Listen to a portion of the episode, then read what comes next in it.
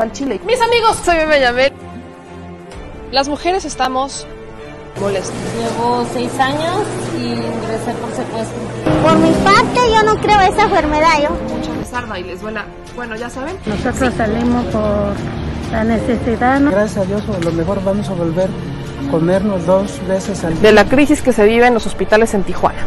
Aquí las noticias o te enchilan o te dejan picado.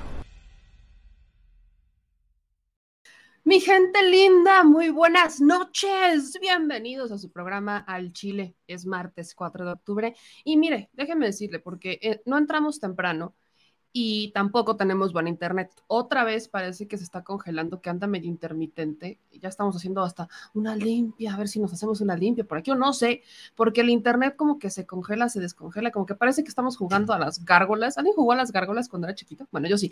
Entonces, eh, a las estatuas de marfil. ¿Cuál gárgolas? Mi madre. Si alguien jugó a las estatuas de marfil, hagan de cuenta que a eso quiere jugar el internet con nosotros últimamente, a las estatuas de marfil. Pero bueno, eh, lamentablemente, y sí me quiero disculpar con la audiencia porque ya habíamos hecho este compromiso de entrar temprano. Y entrar temprano para nosotros es entrar a las 9 de la noche. Eh, para que obviamente el programa si va a durar entre hora y media y dos horas, que lo vaya. Eh, el promedio está muy equilibrado. Las personas que nos dijeron que quieren que el programa dure dos horas y las que quieren que dure hora y media son menos los que quieren que dure más de tres horas. La neta es que son menos. Pero este, lo que es importante contarles es que como no, como definitivamente no, terminamos de llegar a, un cierto acuerdo, pues decidimos que el programa va a ser de entre una hora y media y dos horas. Todo depende de la información que tengamos. Hay días que van a ser más tranquilos y otros días en donde va a estar un poco más saturado. Pero el compromiso inicial pues era entrar temprano y lamentablemente hoy no lo pudimos hacer ya que eh, tuvimos una uh, reunión, si así le podemos llamar, que pues no, no salió como nadie esperaba en realidad. Pero bueno, a veces así son las cosas, a veces no, pues uno, uno hasta puede, eh, esperaría yo no perder amigos, pero bueno, a, estas alturas uno no sabe. Son de esas cosas que pasan en la vida en donde eh, lamentablemente a veces uno está, intenta escuchar a la gente, pero luego la gente viene con un, una actitud muy rara y por más que uno quiere, pues nada más no, no sabemos ni, vaya, no, no les puedo ni siquiera decir qué onda con, con, esta reunión porque ni siquiera lo he terminado de asimilar. Pero pues así son las cosas, así es la vida y aquí hay que seguirla. Entonces yo le quiero pedir a todos primero una disculpa por la tardanza. Esto sí es un compromiso que ya no volverá a ocurrir. Y eh, segundo, pues comentarle a mi audiencia, mi linda, mi bella familia, que aquí andamos y aquí seguiremos. Entonces, gracias a todos los que se están suscribiendo, que están dejando sus likes, que están activando las notificaciones y que obviamente nos están apoyando porque mi gente linda, hay información. Así que sin echarle tanto rollo, ya me aventé cinco minutos de intro, vamos a lo que truje chencha porque hay información. Hoy, hoy vamos a, me, me pidieron mucho que tuviéramos segmentos de salud distintos y aquí se les escucha, mi gente. Entonces, vamos a tener hoy un segmento para hablar de sobre salud mental, pero particularmente emocional. ¿Y de qué vamos a hablar hoy? Sobre la ansiedad, ansiedad social, qué es, cómo se come, cómo sé si tengo ansiedad social y cómo me la quito.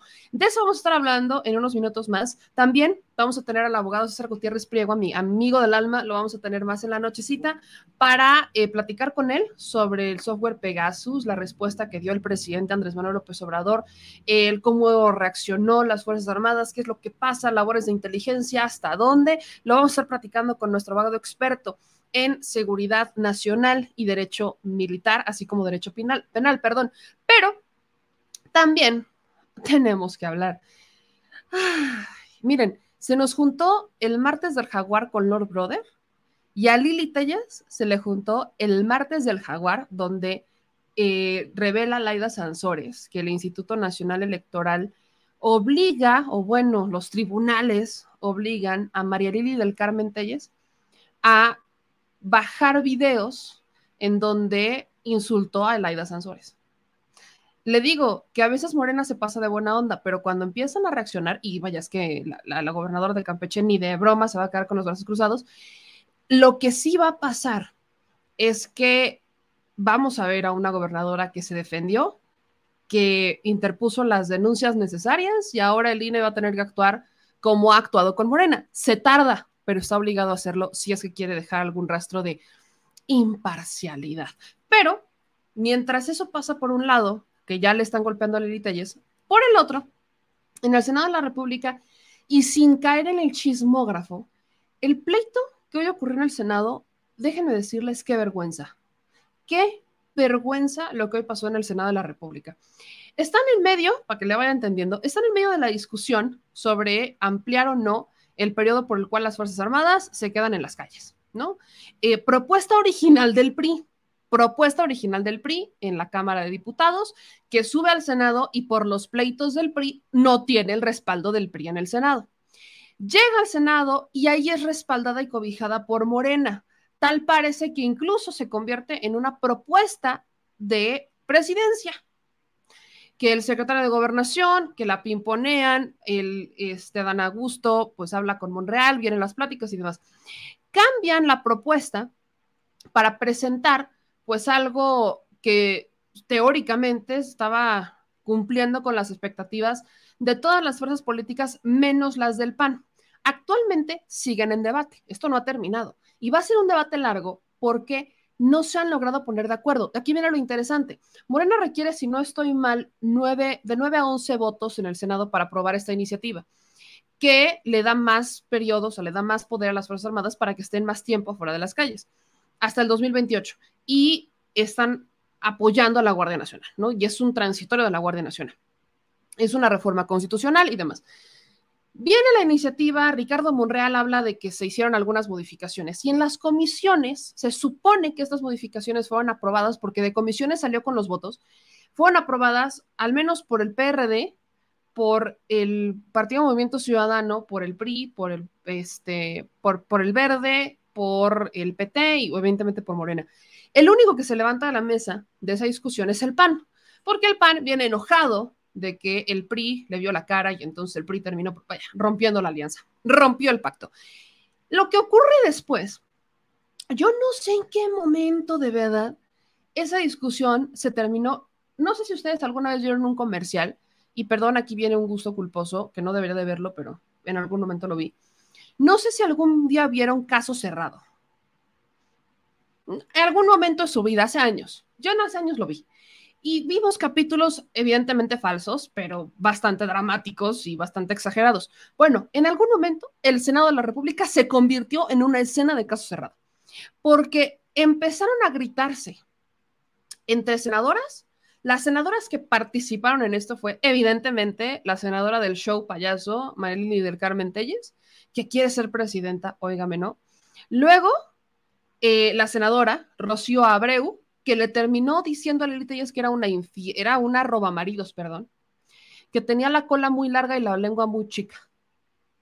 Luego, la senadora, si no estoy mal, este, no me acuerdo cómo se llama, no, me, no recuerdo el nombre de esta senadora, a ver si aquí se lo, se lo voy a sacar el nombre de la senadora, que le dijo a Lili Telles, no lloraste, que esto me acuerdo más de lo que dijo la senadora del nombre de la senadora, le dijo, no lloraste por cuando tenías a la guardia militar cuidándote. Ahí sí no lloraste. Ahí sí no dijiste. Fue la senadora Lucy Mesa. Lo que dijo la senadora Lucy Mesa, que literalmente fue, no lloraste cuando el ejército te custodió en tu supuesto atentado.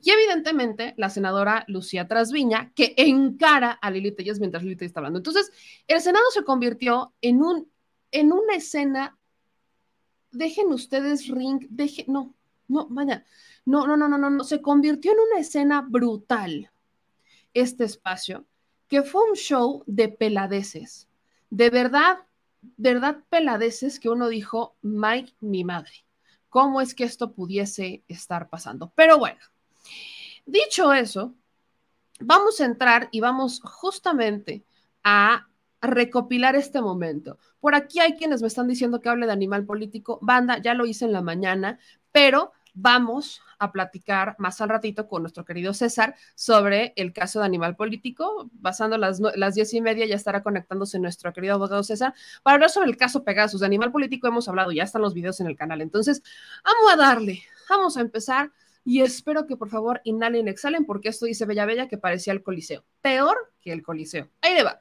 Cronología de los hechos. Quiero que escuchen primero el posicionamiento de Lili Telles. Es, Lili Telles va hablando, ¿no? Y, la senadora, bueno, está hablando y, y, no sé qué tanto, y que es que son unos narcos y que son cómplices de no sé quién. Y entonces la senadora Lucía Trasviña llega y se le para enfrente del escaño de tribuna y le empieza, la empieza a encarar. A este nivel se puso el Senado. Escuche usted, yo sé que no son fans de escuchar el Telles, ni siquiera lo soy yo, pero escuchen ustedes cómo inició el soberano pleito, porque de verdad, mi madre, que usted y yo tenemos que tener mucho hígado.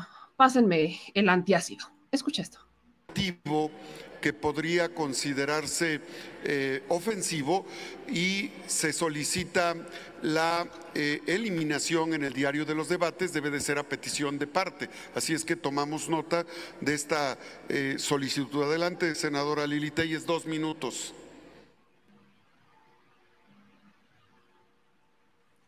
Me imaginé que el senador Napoleón Gómez Urrutia, como todas las otras hienas de este lado, iban a salir a decir que antes había acuerdos con el crimen organizado. Precisamente votamos por López Obrador para que se acabaran los acuerdos con el crimen organizado y en lugar... Yo no soy llena, respétame, soy la buena, soy mujer como tú. Les pido, les pido que guarden la compostura. Senadora, senadoras. Lo eres, encubres al crimen organizado. Están encubriendo al crimen organizado. Están encubriendo al crimen organizado. Es un estado narcomilitar el que van a hacer.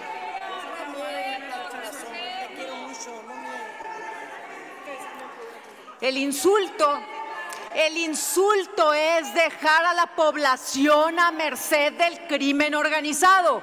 La falta de respeto es que el presidente no proceda contra el crimen organizado.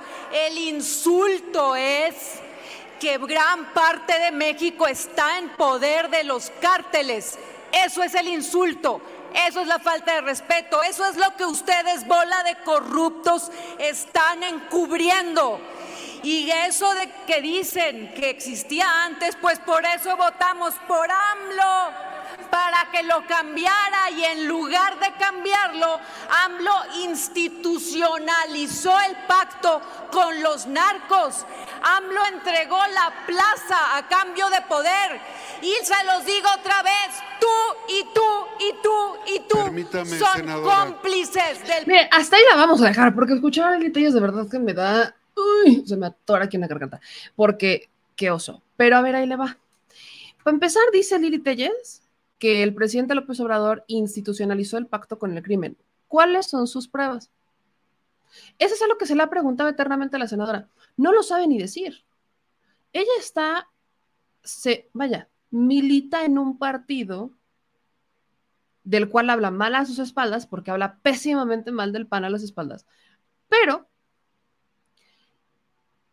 ese partido sí tiene personas que están realmente con el vínculo con el crimen organizado.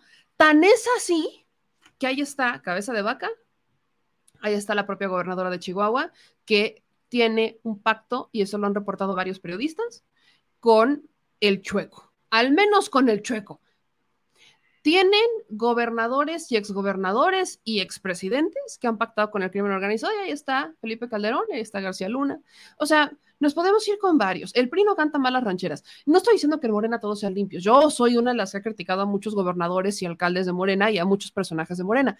Pero es que esta señora solamente habla porque tiene lengua. No utiliza ningún argumento. ¿Y sabe qué es lo peor? Que a mí me parece una completa incongruencia que María Lili del Carmen Telles se ponga a criticar, por ejemplo, al presidente porque no tiene estudios cuando ella ni siquiera tiene una cédula profesional. Ella no terminó sus estudios.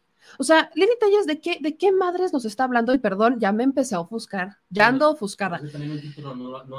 Es que por eso, pero es a lo que voy. O sea, ella viene tocando la puerta y viene diciendo es que López Obrador no tiene un título, que no sé qué, la, la, la. Ella no lo tiene.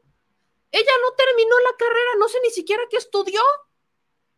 Entonces, a ver, mm, sé congruente, hermana. Si vas a quejarte un presidente que porque se tardó 14 años en acabar la universidad, bueno, al menos él la acabó. Y lo dice alguien que tiene la universidad trunca y que está en vías de terminarla. Pero, óigame, ¿no? Al menos él la acabó, se tardó 14 años. Lili Telles ni con todos los recursos, porque los tiene, lo ha terminado. Ni siquiera con todos los recursos ha terminado. La señora manda a la, a la primaria a todo mundo. Manda, cuando, cuando están desacuerdo con ella, los manda a la primaria. Bueno, creo que la señora tendría que regresar a la escuela primero para hablar de entonces de tener una credibilidad, digo, perdón. Ahora, ahí les va la otra, para cerrar el caso de Lili Telles con broche de oro. La señora quiere ser presidenta. No hablan de presidentes preparados y que quieren presidentes preparados. Ay, no le alcanza ni para ser presidenta de la, de la colonia. Pero dice, no, es que yo voy a ser presidenta de México y que no sé qué, y, y que el presidente debe estar pre preparado. La señora no tiene un título. Si habla de preparación y ella sí habla de una preparación académica, creo que es la, la, última en tener algo que presumir. Pero bueno, el caso ni siquiera es Lili Telles. No. O sea, el caso ni siquiera es la señora. Es cómo reaccionaron legisladoras de Morena. Y aquí es en donde se empieza a poner estilo caso cerrado. Literalmente viene la senadora Rocío Abreu a encabezar la ola de respuestas a Lili Telles y le saca los trapitos al sol a Lili Telles. Lili Telles tiene una manía cuando va a hacer algún posicionamiento en el Senado, y yo lo vi, no me lo platican, yo lo vi. Cuando ella hace algún posicionamiento, llega al Senado, lo grita y se va, y ya, porque no está esperando realmente ninguna respuesta.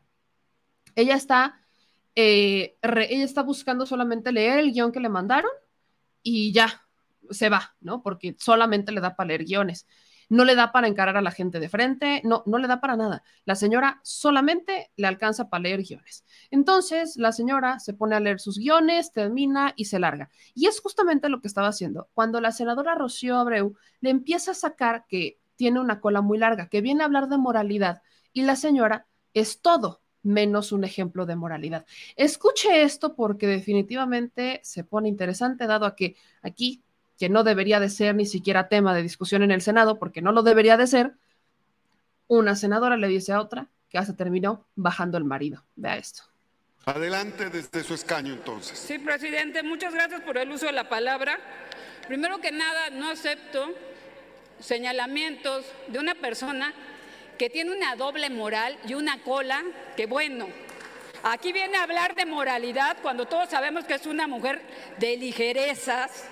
Cada quien tiene derecho de acostarse con quien quiera. Yo no tengo la culpa si se ha acostado con medio, medio azteca. Pero al final de cuentas hay que tener la cola corta para tener la lengua larga.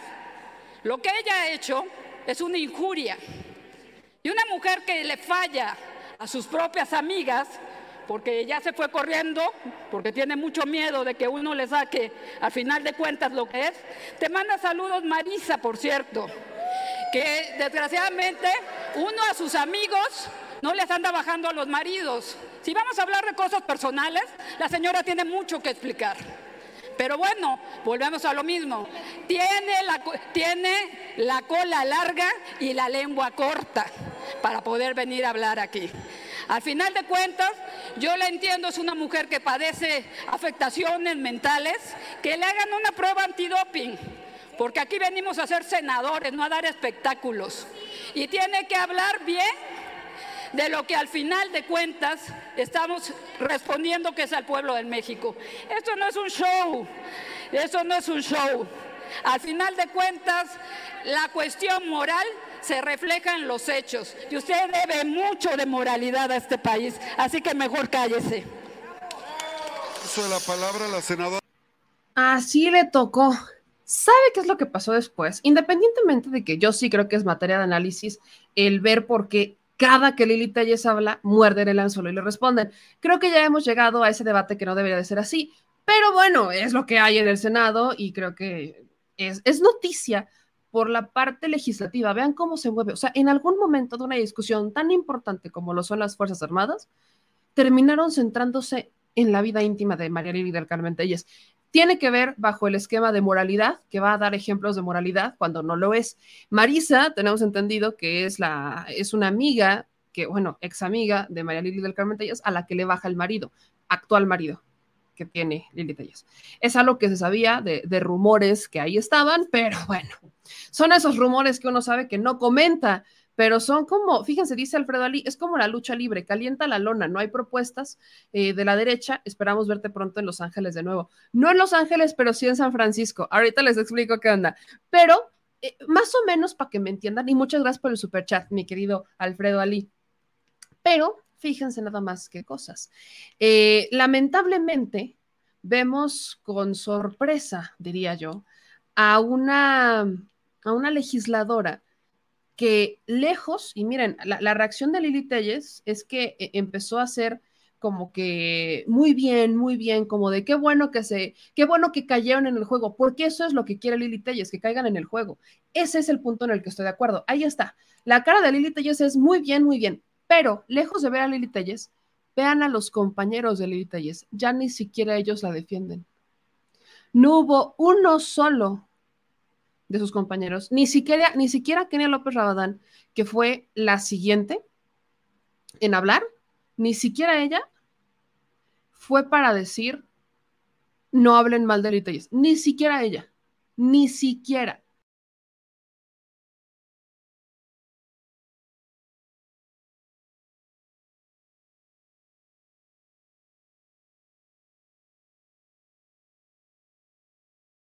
Perdón, ni siquiera fueron para defender a su amigo. O sea, no hubo manera de que defendieran a Lili Telles. Que era López Rabadán, que era la siguiente en hablar. No, no, pasó. O sea, ahí estaba. Y no hubo poder humano más que Lili Telles que se pudiera defender. Pero ahorita regresamos a eso. ¿Qué pasa después de que habla la senadora Rocío Abreu? Empieza a hablar la senadora Lucy Mesa. Y ella también le soltó algo que sí es un poco más de interés público que la vida íntima de esta señora le suelta también un byte relacionado con no, o sea, cuando Lidia Tellas tuvo este supuesto atentado, eh, estuvo custodiada por el ejército. Ahí sí la protegió el ejército. Ahí sí no dijo absolutamente nada. Entonces, esto fue lo que dijo la senadora Lucy Mesa, respondiéndole también a la señora Telles. Si hacen alusiones, recuerdo a la asamblea, el reglamento me obliga a ceder el uso de la palabra, solo por conocimiento del reglamento.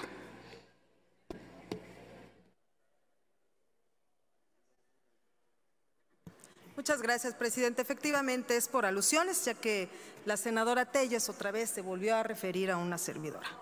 Bueno. Senadora Lili Telles, ¿y tú no lloraste cuando el ejército te custodió por tu supuesto atentado? Cuando trajiste tus escoltas militares. Ahí sí no lloraste, ¿verdad? Eres una hipócrita, porque tú sí eres... Eres una hipócrita porque tú sí le niegas la seguridad a todos los mexicanos. Y sin embargo, estuviste con escoltas militares, ¿no? Y ahora reniegas del ejército que en su momento te cuidó en su supuesto, tu supuesto atentado. Eres una provocadora, eres una incendiaria. Solo buscas reflectores para tus fines político-electorales. Y dime, ¿qué has propuesto en materia de seguridad? ¿Dónde está tu trabajo legislativo? Al parecer es nulo. Aquí se viene a trabajar, a proponer, no a calumniar, senadora. Te equivocas y te equivocas mucho con nuestro presidente López Obrador, porque a mucha honra tenemos mucho presidente, el más honorable, el más honesto, el más transparente, que por cierto te hizo ganar en el 2018, que no se te olvide. El hombre que calumnias, Andrés Manuel López Obrador, te trajo este Senado, aunque no te guste, aunque te duela. Y ya sé por qué tanto odio, senadora, porque el presidente te ignora, porque para él tú eres un cero a la izquierda.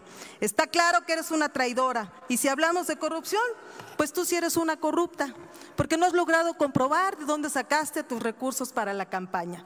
Y qué bueno que dejaste de ser de Morena, porque para nosotros y para el resto de los mexicanos eres una vergüenza nacional. ¿Es cuánto, presidente? Ay, bueno, eso fue un posicionamiento más político, menos que tuviera que ver con la vida íntima de la señora Telles. Pero también tiene razón, lo hemos señalado muchas veces. Pero, y el tema que yo sí quiero mencionar es, ¿ven cómo en algún momento los legisladores le ponen mucha atención a Lili Telles? Aquí lo menciono para que usted vea qué es lo que pasó. Lo único que ha dado Lili Telles a la vida pública es el show. Y eso es lo que quiere, el show. Hoy y por eso lo menciono, por primera vez real, real, real o segunda vez, le están dando una cucharada de su propia medicina. Es la segunda, porque la primera fue a cargo de la senadora Antares Vázquez, pero le están dando una cucharada de su propia medicina a Lili Telles. Ya no se están dejando, aunque personalmente creo que la mejor manera de defenderse ya es en los tribunales, porque es la única manera en la que se va a entender, porque lo único que está haciendo es un show. Pero ese es un recinto que debería de considerarse sagrado, un recinto que debería de considerarse exclusivamente para legislar, para proponer, para presentar iniciativas, para discutir temas serios, no la vida íntima de una persona. Dicho esto, ¿Qué pasa también en el Senado? Hoy fue, hoy fue una noche en donde se exhibieron absolutamente todos. Cayeron, o sea, eh, absolutamente todos. Dice Marcos Tavares, lo siento, me, caíste en la trampa de Lela Telles, te hizo enojar. No, si a mí no me hizo enojar Lela Telles. ¿Me ven enojada? ¿Qué me va a hacer enojar Lela Telles? Yo me estoy riendo de lo que pasó. Es un tema de burla, Marcos, y sí quisiera que quedara claro que no se me confundan como nuestro querido Marcos Tavares, porque aquí nadie está enojada, ¿eh? Es un tema que me, lo que saben que pudiera llegar a ser molesto que el recinto del Senado se convierta en un show, que se convierta en, en algo peor que un martes de luchas cualquiera en la arena. Eso es lo que es molesto, porque estos, a estos señores les pagamos, a todos los que están ahí les pagamos con nuestros impuestos. Y creo que es justo que todos estemos optando por eh, exigir que hagan mejores cosas, ¿no? Creo que para todos es, es importante que trabajen y que no anden de baquetones, al menos esa es mi opinión deberíamos de estar pensando algo así, pero no está pasando. Entonces, esa sí es un motivo de crítica lo que haga Lili con su vida o no es otra cosa, pero que utilicen un recinto por el cual pagamos y muy caro, eso creo que sí es, motivo de señalamiento. Ahora, dicho eso, otro momento en el Senado donde también se terminaron exhibiendo, para que vean que la mafia del poder todavía sobrevive, fue cuando habló la senadora Ruiz Massieu. Fíjese que la senadora Ruiz Massieu empezó a hablar de un discurso, ella representa al PRI, ¿no? Si, no, si fuéramos lógicos, la, la, la senadora priista pues tendría que haber eh, de alguna manera defendido la propuesta original del PRI, pero recuerden que andan en pleito, entonces eso no pasó. ¿Qué ocurre? La senadora priista está en contra de la propuesta de, eh, de, de, extender el periodo para que las Fuerzas Armadas estén en las calles y empieza a entablar un discurso relacionado con su papá, ¿no? Saca a su papá y que ella quiere quedar bien con sus hijos y verlos. Un discurso bien motivacional con el tema de su papá. ¿Qué pasó después? El senador Félix Salgado Macedonio alza la voz para hacerle una pregunta y la pregunta que le hace tiene que ver con su papá, justamente.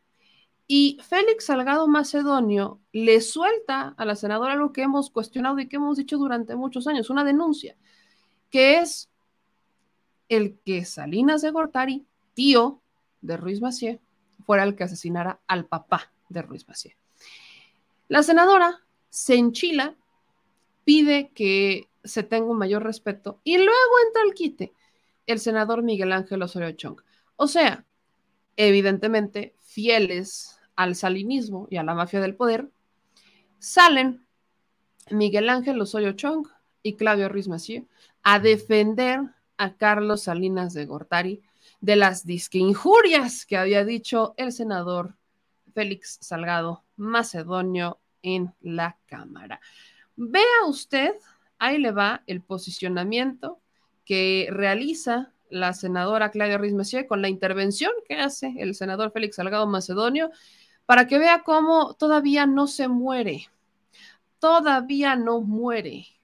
Eh, o más bien vamos a ver el posicionamiento ya de Félix Salgado Macedonio, eh, un fragmento del posicionamiento de Claudia Ruiz y un fragmento de esta, pues de, del momento en el que Miguel Ángel Osorio Chong, pues defiende a nada más y nada menos, ¿sí? Que al rey de la mafia en el poder. Escuché un fragmento de este primer posicionamiento. Gracias, presidente. Senador Salgado Macedonio, le respeto su punto de vista, pero no le permito que mencione a mi familia sin fundamento. Respecto de su pregunta, nadie quiere que México siga sumido en la inseguridad en la violencia y en la impunidad. Este fue, este no era, me lo pusieron al revés, mi banda linda me lo pone al revés, pero, pero bueno, ahí va, ahí va, eh, desde el posicionamiento de Félix Salgado Macedonio, que el equipo me lo puso mal, charros. Pero bueno, no se preocupen, ahorita lo resolvemos. Vamos con el posicionamiento de Félix Salgado Macedonio para que le entiendan la respuesta que le da Claudia Ruiz Maciel. Cargando, cargando, cargando. Si el internet da la Patagonia, la verdad que sí. ¿Para qué les miento? Anda de la soberana patada del internet. Ahí va. Una pregunta a la oradora. ¿Acepta la pregunta a la oradora? ¿Se puede, presidente? Sí, claro. Adelante, Con- sí acepta la oradora. Con todo respeto, eh, hablaba de su señor padre, que merece todo el respeto. Él fue gobernador de mi estado de Guerrero, José Francisco Ruiz Macié, un joven innovador, reformista, inteligente. Y cuando lo asesinaron, yo era senador de la República, y lo asesinaron a él y también a su hermano, a Mario Ruiz Macié, y echaron a huir a toda la familia del estado de Guerrero.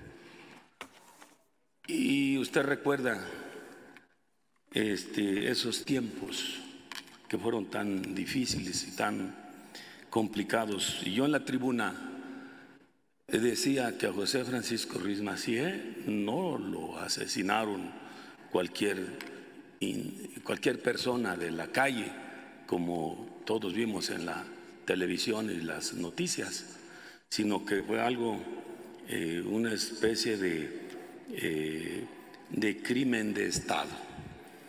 A él, lo sostengo, lo mandó a asesinar Carlos Salinas de Gortari. Yo lo dije en el Senado, lo dije en la tribuna y lo sostengo. Y le entiendo cuando habla usted de esa encrucijada. Y a mí me parece que esos hechos que han quedado impunes, ¿quién mató a Colosio? También Carlos Salinas de Gortari.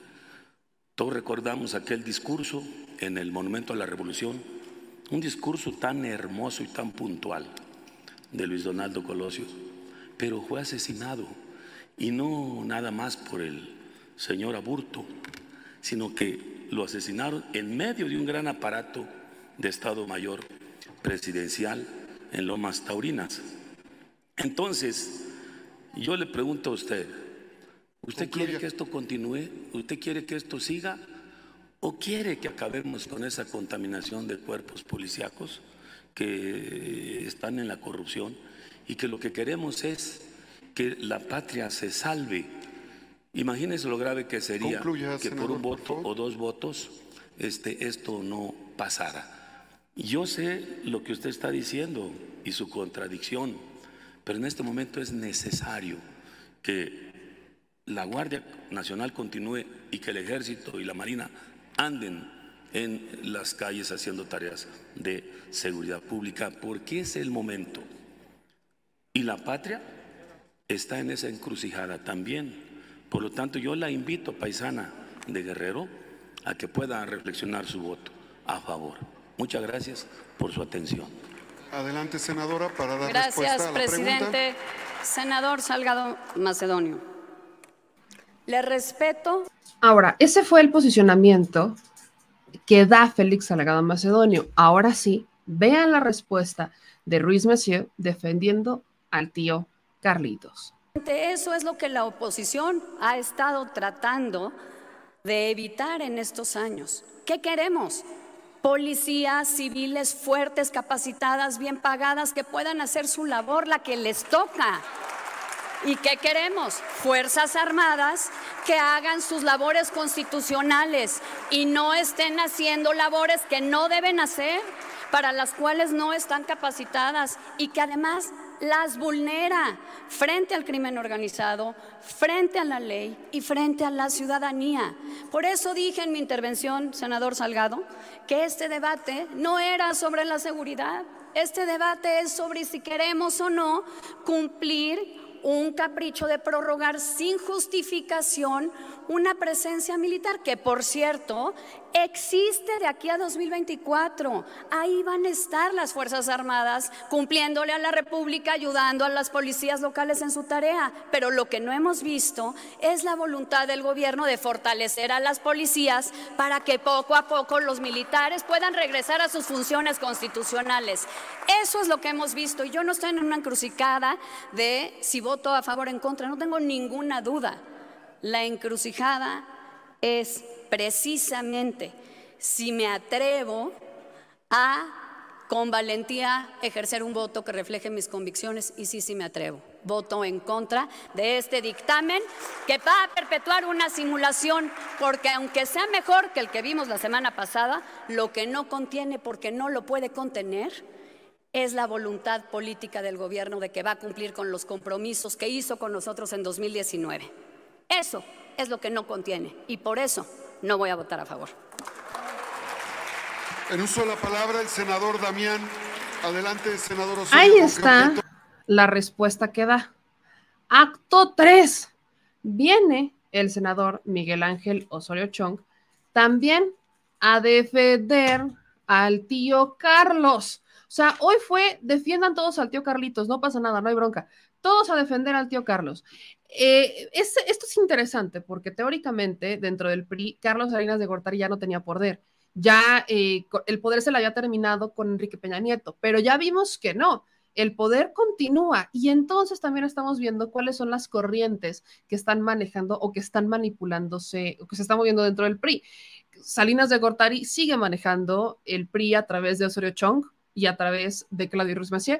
Si se llegara a hacer o a realizar o a convertir en realidad lo que Osorio Chong quiere de correr Alejandro Moreno Cárdenas, lo que estaría, eh, vaya, lo que estaría gobernando el PRI internamente es el salinismo y en ese caso, pues se confirma lo que les he dicho muchas veces, que eh, Alito Moreno de alguna manera se consideraba cercano a- al salinismo a través, porque nunca fue cercano directamente, pero sí a través un poco de este eh, Luis Videgaray, pero Luis Videgaray es mucho más cercano a Felipe Calderón. Dado a la relación familiar que comparten. Entonces, para que vean cómo se van configurando. De hecho, justo por eso les puse este fragmento, para que vean qué es lo que está pasando en el Senado y cómo se están configurando estas, eh, estas piezas de ajedrez sin querer queriendo en una discusión que, por cierto, parece que ya fue aprobada. Ahorita vamos con eso, pero escuche antes al senador Miguel Ángel Osorio Chong pidiendo que por favor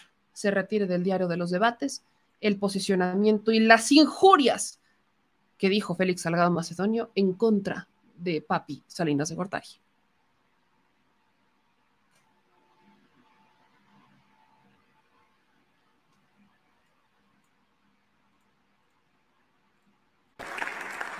Una petición, le pediría que se pudiera retirar del diario de los debates el comentario desacertado los señalamientos inoportunos del senador Salgado Macedonio, eh, dado que no da lugar en un debate en el que estamos hablando de la seguridad este tipo de comentarios de Salgado Macedonio. Muchas gracias, presidente. Le pregunto al senador Félix Salgado si desea retirar sus comentarios por reglamento. Adelante, senador, para saber si desea. A ver, mis comentarios fueron denuncia pública. O sea, está publicado. Yo fui senador 96-2000. Yo lo dije en tribuna. Y no sé si estén registrados o ya los borraron. Yo no tengo ningún inconveniente si los quieren borrar, pero ya lo dije. Muy bien, tomamos nota entonces de ello. Gracias. Dicho eso, todo este show para que siendo pasadas las 10 de la noche, oficialmente se aprueba por mayoría calificada la reforma que le da o que otorga mayor tiempo a las Fuerzas Armadas. Aquí está para todas y todos ustedes. Aquí está el tablero, ahí se lo vuelvo a poner, ahí está el tablero cómo quedó. Así es como queda, literal, se los voy a poner en grande, con 87, porque en total fueron 87 votos. Aquí todavía están terminando de hacer la votación, pero con 87 votos a favor y 40 en contra, el Pleno del Senado mexicano aprobó la reforma militar. Eso quiere decir que por mucho que el PAN intentó reventar la sesión, porque intentaron reventar la sesión, con eh, extendiendo o alargando la discusión. Intentaron reventar la sesión a través de posicionamientos que fueron muy interesantes porque en comisiones muchos votaron a favor, pero eh, ya en los posicionamientos públicos empezaron a hablar en contra los principales líderes de los partidos políticos. Vimos cómo los de Movimiento Ciudadano y los del PAN estaban cuestionando hasta las preguntas que se hacían los de Morena entre los de Morena para fortalecer los argumentos de la iniciativa. O sea, vimos cómo hubo un desastre completo con estos intentos de los panistas porque se aprobara, que no se aprobara, que se dijera, que no se dijera, que arriba, que abajo, que no sé qué. Estaba esto, pero de verdad que a, a un pelo de hormiga de que no se aprobara, a un pelo de hormiga.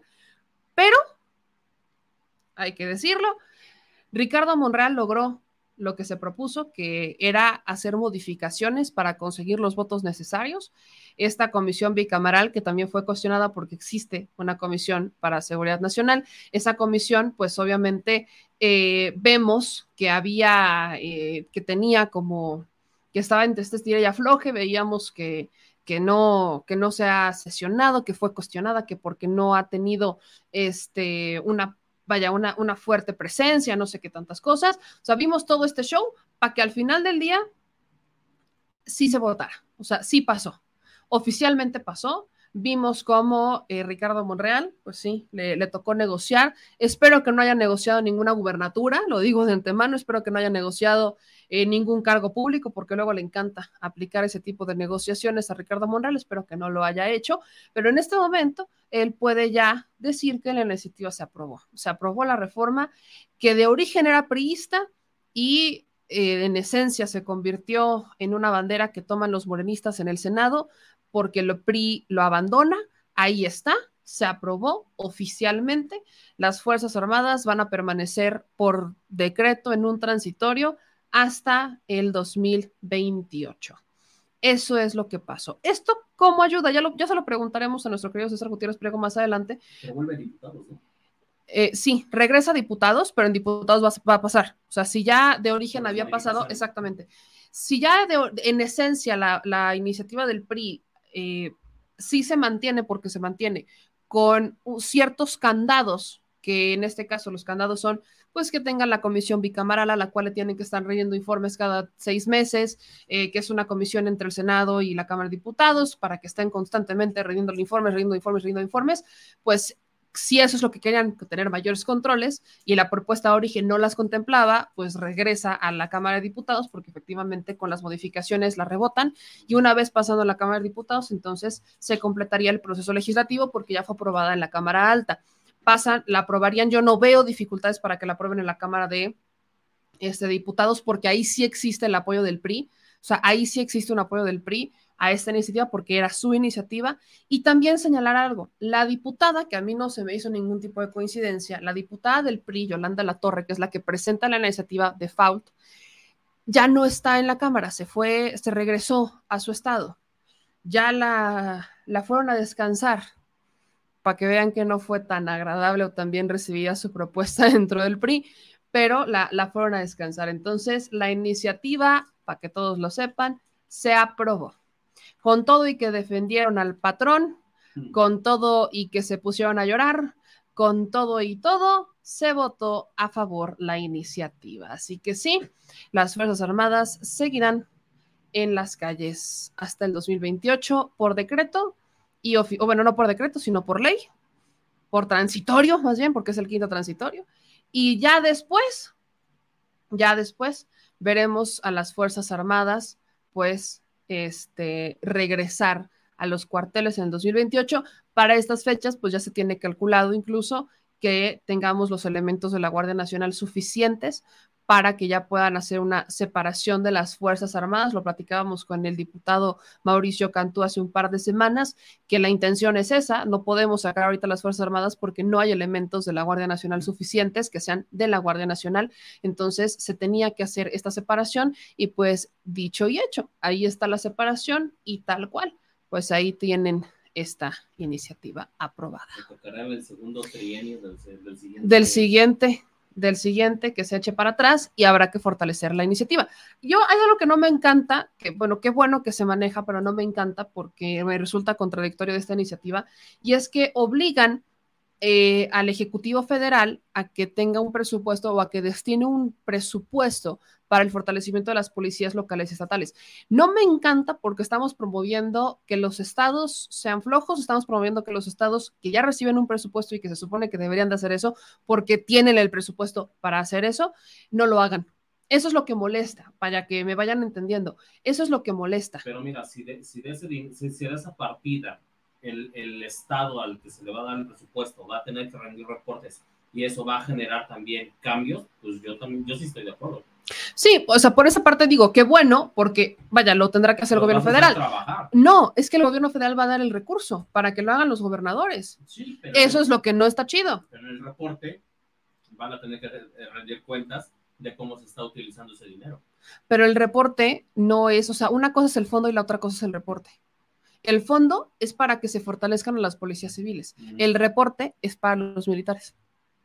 No es lo mismo.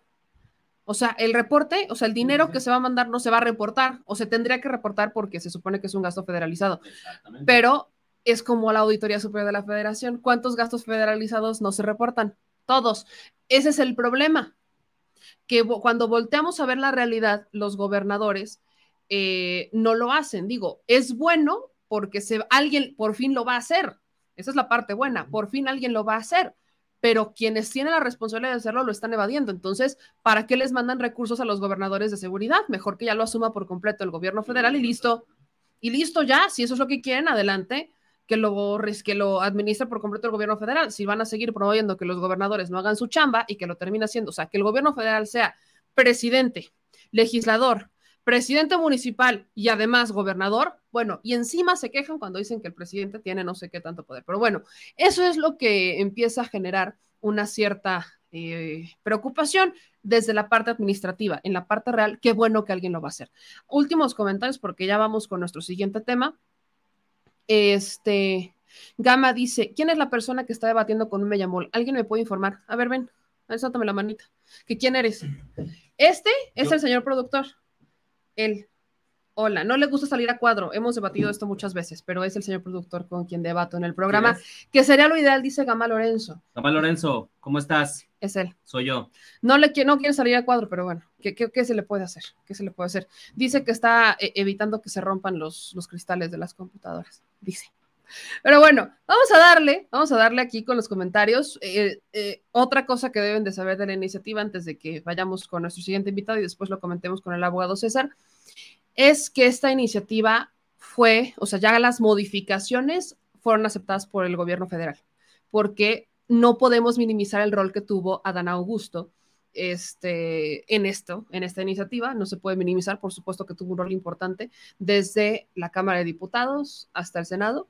Y ahora, aceptando las modificaciones que fueron, aquí sí entra la duda, si las modificaciones las planteó Monreal o si las planteó Adán Augusto. Esa es, esa es otra cosa. Pero amo a ver qué pasa con esta iniciativa. Esperen que más adelante vamos a tener el análisis completo sobre esto y Pegasus del abogado César Gutiérrez Priego, que nos dé unos minutos, pero vamos a darle, vamos a darle que se relaje, porque acaba de salir de entrevistas, que se tome una agüita, que se relaje, porque antes de entrar con nuestro querido César, vamos a relajarnos y vamos a, platicar sobre la ansiedad, hermanas y hermanos, la ansiedad, ansiedad social. ¿Quiénes de ustedes son ansiosos? ¿Cuántos consideran que sufren de ansiedad? Para empezar, ¿saben lo que es la ansiedad?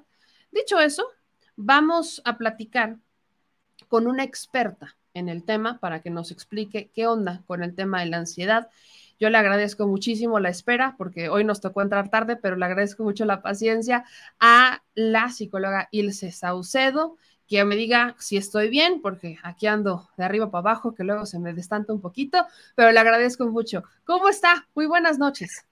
¿Qué tal? Muy buenas noches, muchas gracias. Sí, no te preocupes. Aquí lo, lo importante aquí es hablar de un tema que nos afecta a todas y a todos por igual. ¿no? Así que sí, mi nombre está bien, los datos están bien, sigamos. Muchas gracias, buenas noches. Pues yo le agradezco mucho que nos acompañe esta noche y pues quiero empezar, ahora sí que responda a nuestras dudas, ayúdenos.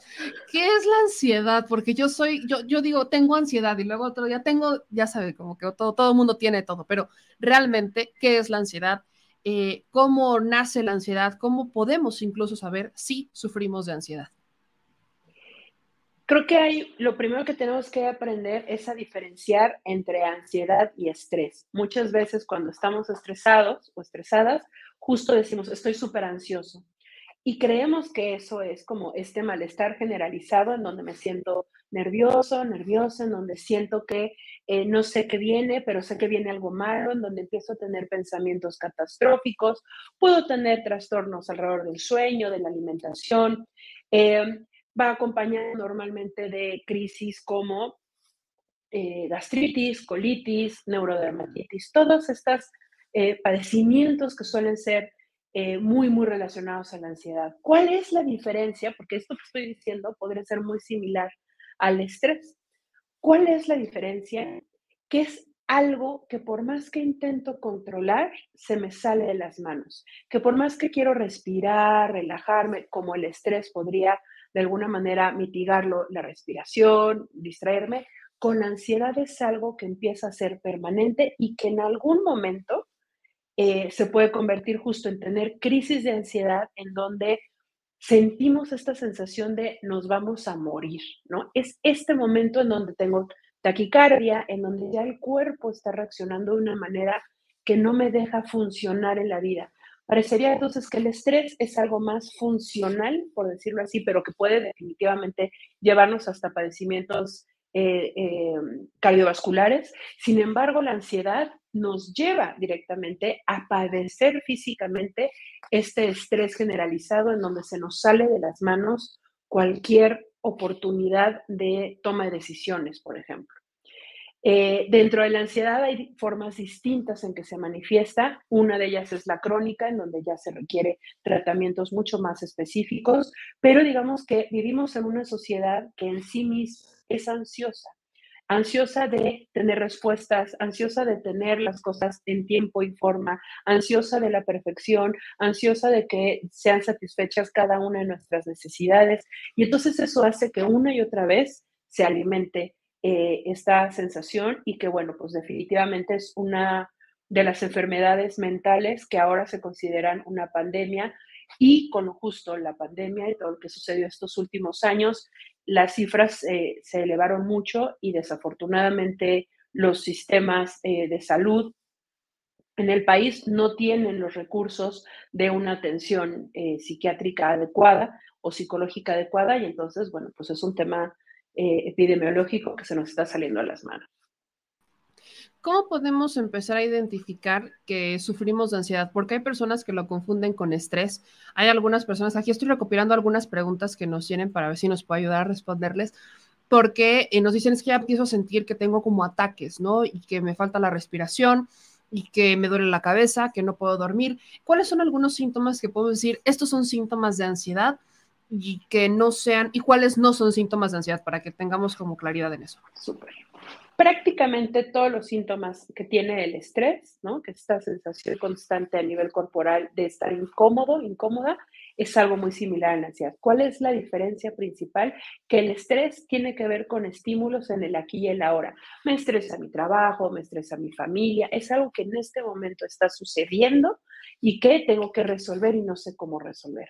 La ansiedad es esta visión del futuro en donde creemos que el futuro va a ser totalmente fatalista, en donde me van a, a correr, me van a reprobar, eh, mi esposa, mi esposo me va a dejar. Es esta sensación constante de que algo en el futuro va a suceder. ¿Cómo se manifiesta? Creo que los primeros síntomas tienen que ver con gastritis, colitis, muchas cuestiones a nivel físicas. Posteriormente nos iríamos a eh, sintomatologías un poco más complicadas como taquicardias, eh, problemas cardiovasculares. Eh, normalmente las crisis de ansiedad es lo que nos lleva a, ir al hospital y que es alguien, algún médico, alguna médica que nos dice, yo creo que esto es más bien ansiedad, tu, tu corazón está bien, el electrocardiograma salió bien, tiene más que ver con ansiedad. ¿Cuáles son otros síntomas? insomnio, eh, exceso de comida, por ejemplo, trastornos de la alimentación. Normalmente, a diferencia de la depresión, que más bien sería como problemas en donde procuramos no comer o dormir de más, en la ansiedad se duerme poco y se come mucho. Em, y ahí se pueden, bueno, manifestar de, de, formas muy distintas, pero principalmente es este pensamiento constante en el futuro de que algo va a suceder y algo va a ser totalmente catastrófico. Eh, por otro lado, puede haber sudoración en manos, puede haber mucha tensión muscular, puedo dormir pero sentir que no descansé, ¿no? Despertar muy, muy cansado. Y entonces se hace un círculo cada vez más complejo porque las personas parecería que no lo detectan a tiempo y entonces tardan mucho en pedir ayuda, en poder hablar con alguien o hablan con la gente, la gente, el entorno, la familia, la pareja, lo que dices, no te preocupes, como si eso nos ayudara mucho cuando, cuando estamos en un proceso de ansiedad, que nos dijeran no te preocupes o no pasa nada, no, sí está pasando y hay que justo eh, pedir la ayuda necesaria para que, para que esto no se convierta en algo mucho peor. ¿Cómo se trata? Porque aquí me encanta porque estoy leyendo estos comentarios, parece que no se habla mucho de esto y con la pandemia muchas personas empezaron a identificar lo que era la ansiedad, algo que se sufre desde hace mucho tiempo, pero la pandemia vino a, detonar mucho que más personas dijeran, bueno, ¿esto qué es? ¿no? ¿Cómo, lo vivo? ¿Cómo lo siento? ¿Pudiéramos quizás asociar la ansiedad al miedo? Totalmente, eh, totalmente, sobre todo al miedo al futuro. A un futuro incierto, pero que en la mente se vive como algo totalmente catastrófico. Justo la, la, pandemia, por un lado el encierro y todo este bombardeo de información, sobre todo al principio, que nadie sabía qué estaba pasando, que el mundo estaba en un total caos y que era una amenaza que no conocíamos, que no le podíamos poner cara, este, nada, ¿no? Que era algo totalmente incierto, justo eso es lo que fue alimentando la ansiedad. Conforme fue pasando el tiempo, entonces la ansiedad más bien estuvo relacionada al encierro, al estrés de estar en pareja, al estrés de tener a hijos e hijas que no se querían conectar, que no se querían levantar, ¿no? Y entonces justo es empezar a pensar, mi familia puede morir, yo puedo morir, qué va a pasar y todo en futuro. Entonces, sí, definitivamente va relacionado al miedo. Eh, doctora, ¿cómo se puede tratar esto? Porque hay personas que inmediatamente piensan medicamentos y me voy a medicar y hay otras personas, y leo en los comentarios que ya empezaron respirar, respira, que hay gente que lo minimiza y así también hay otros que dicen, pues con un toquecito se relaja uno. Entonces, ¿cuáles son las recomendaciones? Para antes de entrar a las preguntas particulares, ¿cuáles son las recomendaciones? ¿Qué es lo que una persona con ansiedad, a quién debería de buscar? ¿Cómo debería y cómo cómo sentirse seguros de que estás buscando a una persona que te va a ayudar realmente y que no en realidad te va a aplicar la de, no pasa nada, todo va a estar bien, tranquilo. Entonces, ¿cómo, cómo irle por ahí? Eh, creo que el toquecito no es mala idea, pero bueno, más allá de eso, la respiración tiene, tiene mucha razón. Quien habló de respirar, no sabemos respirar. Vivimos en un mundo tan acelerado que a veces ni siquiera nos tomamos el tiempo de respirar, de conectar, de tratar de bajar el ritmo cardíaco, que es algo que normalmente se acelera con la ansiedad. Entonces, algo que sirve, uno, es respirar, tratar de conectar con lo que está sucediendo, ser un poquito más críticos con este pensamiento y decir, bueno, ¿está basado en hechos reales o es una idea? Tengo hechos específicos que me hacen pensar que sí va a pasar esto que la mente está creando o más bien es que yo me lo estoy creando en la mente.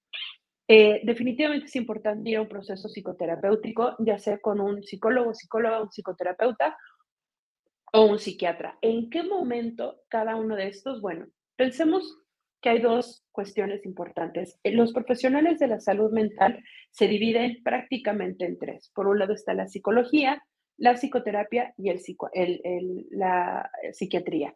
La psiquiatría es el área médica, es la única persona, un psiquiatra, una psiquiatra es la única persona que te puede medicar, ¿no? Por otro lado está la psicología y la psicoterapia, que de alguna forma la psicología es esta, este conocimiento del comportamiento, este conocimiento de las emociones y tratar de apoyar a una persona o acompañarle en un proceso a partir de lo que se eh, aprendió en la licenciatura de psicología. Ya la psicoterapia es una especialización adicional a la psicología. También hay psiquiatras que pueden ser psicoterapeutas. Y ahí es donde hay diferentes formas de abordaje, desde la escuela de Gestalt, el psicoanálisis, el cognitivo-conductual, terapia breve y de urgencia. Hay muchas.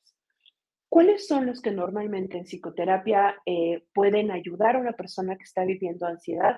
Yo diría que si es algo muy particular, algo muy específico y que el resto de, su esfera social y emocional más o menos está bien, podría ser una persona, un, psicoterapeuta que se dedique a lo cognitivo conductual, es decir, que va a dar técnicas específicas de comportamiento y técnicas para parar la situación y empezar a analizarla tal vez no analizar la profundidad, es decir, no pensar esto viene desde la infancia y desde mucho más atrás, sino qué me está provocando ansiedad en este momento, cuánto tiempo tengo con eso y qué tipo de técnicas puedo hacer. La primera técnica que normalmente se, se sugiere es justo respirar, conectar hacia adentro, tratar de bajar el ritmo cardíaco y hay diferentes formas de hacerlo. La segunda técnica normalmente es escribir ¿Por qué escribir? Y eso es bien importante porque es algo muy fácil de hacer. En la medida que yo escribo qué es lo que me preocupa o cómo visualizo este futuro tan fatalista, hago que el cerebro empiece a bajar el ritmo porque mi mente va mucho más rápido de lo que yo puedo escribir, escribir a mano. Eh, entonces, la mente tiene que dictarle a la mano esto que está pensando y entonces empieza a bajar el ritmo de pensamientos, la velocidad con la que se piensan y eso ayuda a empezar a tranquilizarnos. Otra cosa que es muy importante es compartirlo con alguien. En un primer momento tal vez no vamos a llegar con un profesional, pero sí hablarlo en la familia. Esto me tiene así, no estoy durmiendo, estoy comiendo mal, eh, me siento muy incómodo, siento que algo le está pasando a mi cuerpo, esto visualizo del futuro. Y entonces tal vez no vamos a recibir el súper comentario o la contención emocional necesaria, pero nos van a decir, oye, pues creo que es momento de ir a terapia, fíjate que conozco a tal, y entonces eh, eh, eh, tal psicólogo, tal psicoterapeuta, tal psiquiatra le sirvió a fulanito, entonces, ¿por qué no vas?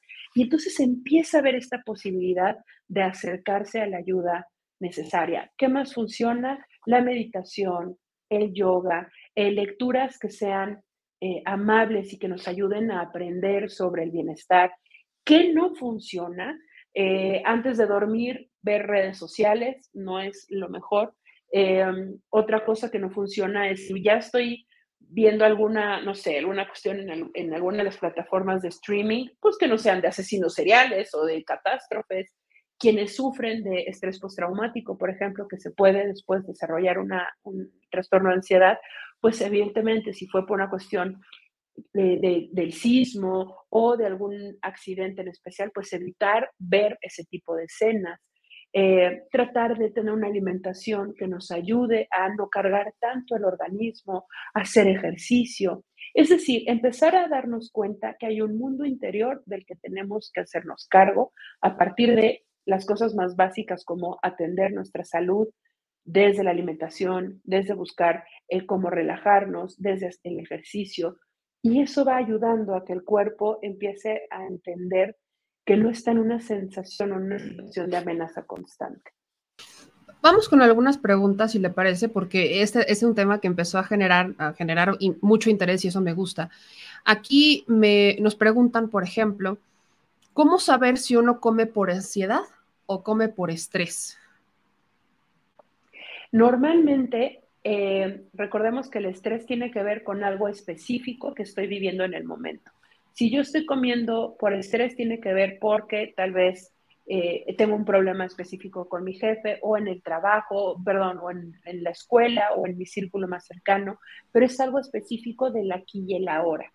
Pero hay ocasiones que comemos por ansiedad y entonces se crea un trastorno de la alimentación, es decir, va a haber anorexia, bulimia, eh, eh, alimentación eh, compulsiva, este, estas otras manifestaciones respecto a la ansiedad. Entonces, ¿qué podemos saber? Si después de comer algo o de tener un atracón o algo, si eso me bajó la ansiedad, me bajó el estrés o no si esto me relajó un poco o no. Ahora, normalmente, les voy a ser muy honesta, normalmente comemos mucho, más que por ansiedad o estrés, por depresión.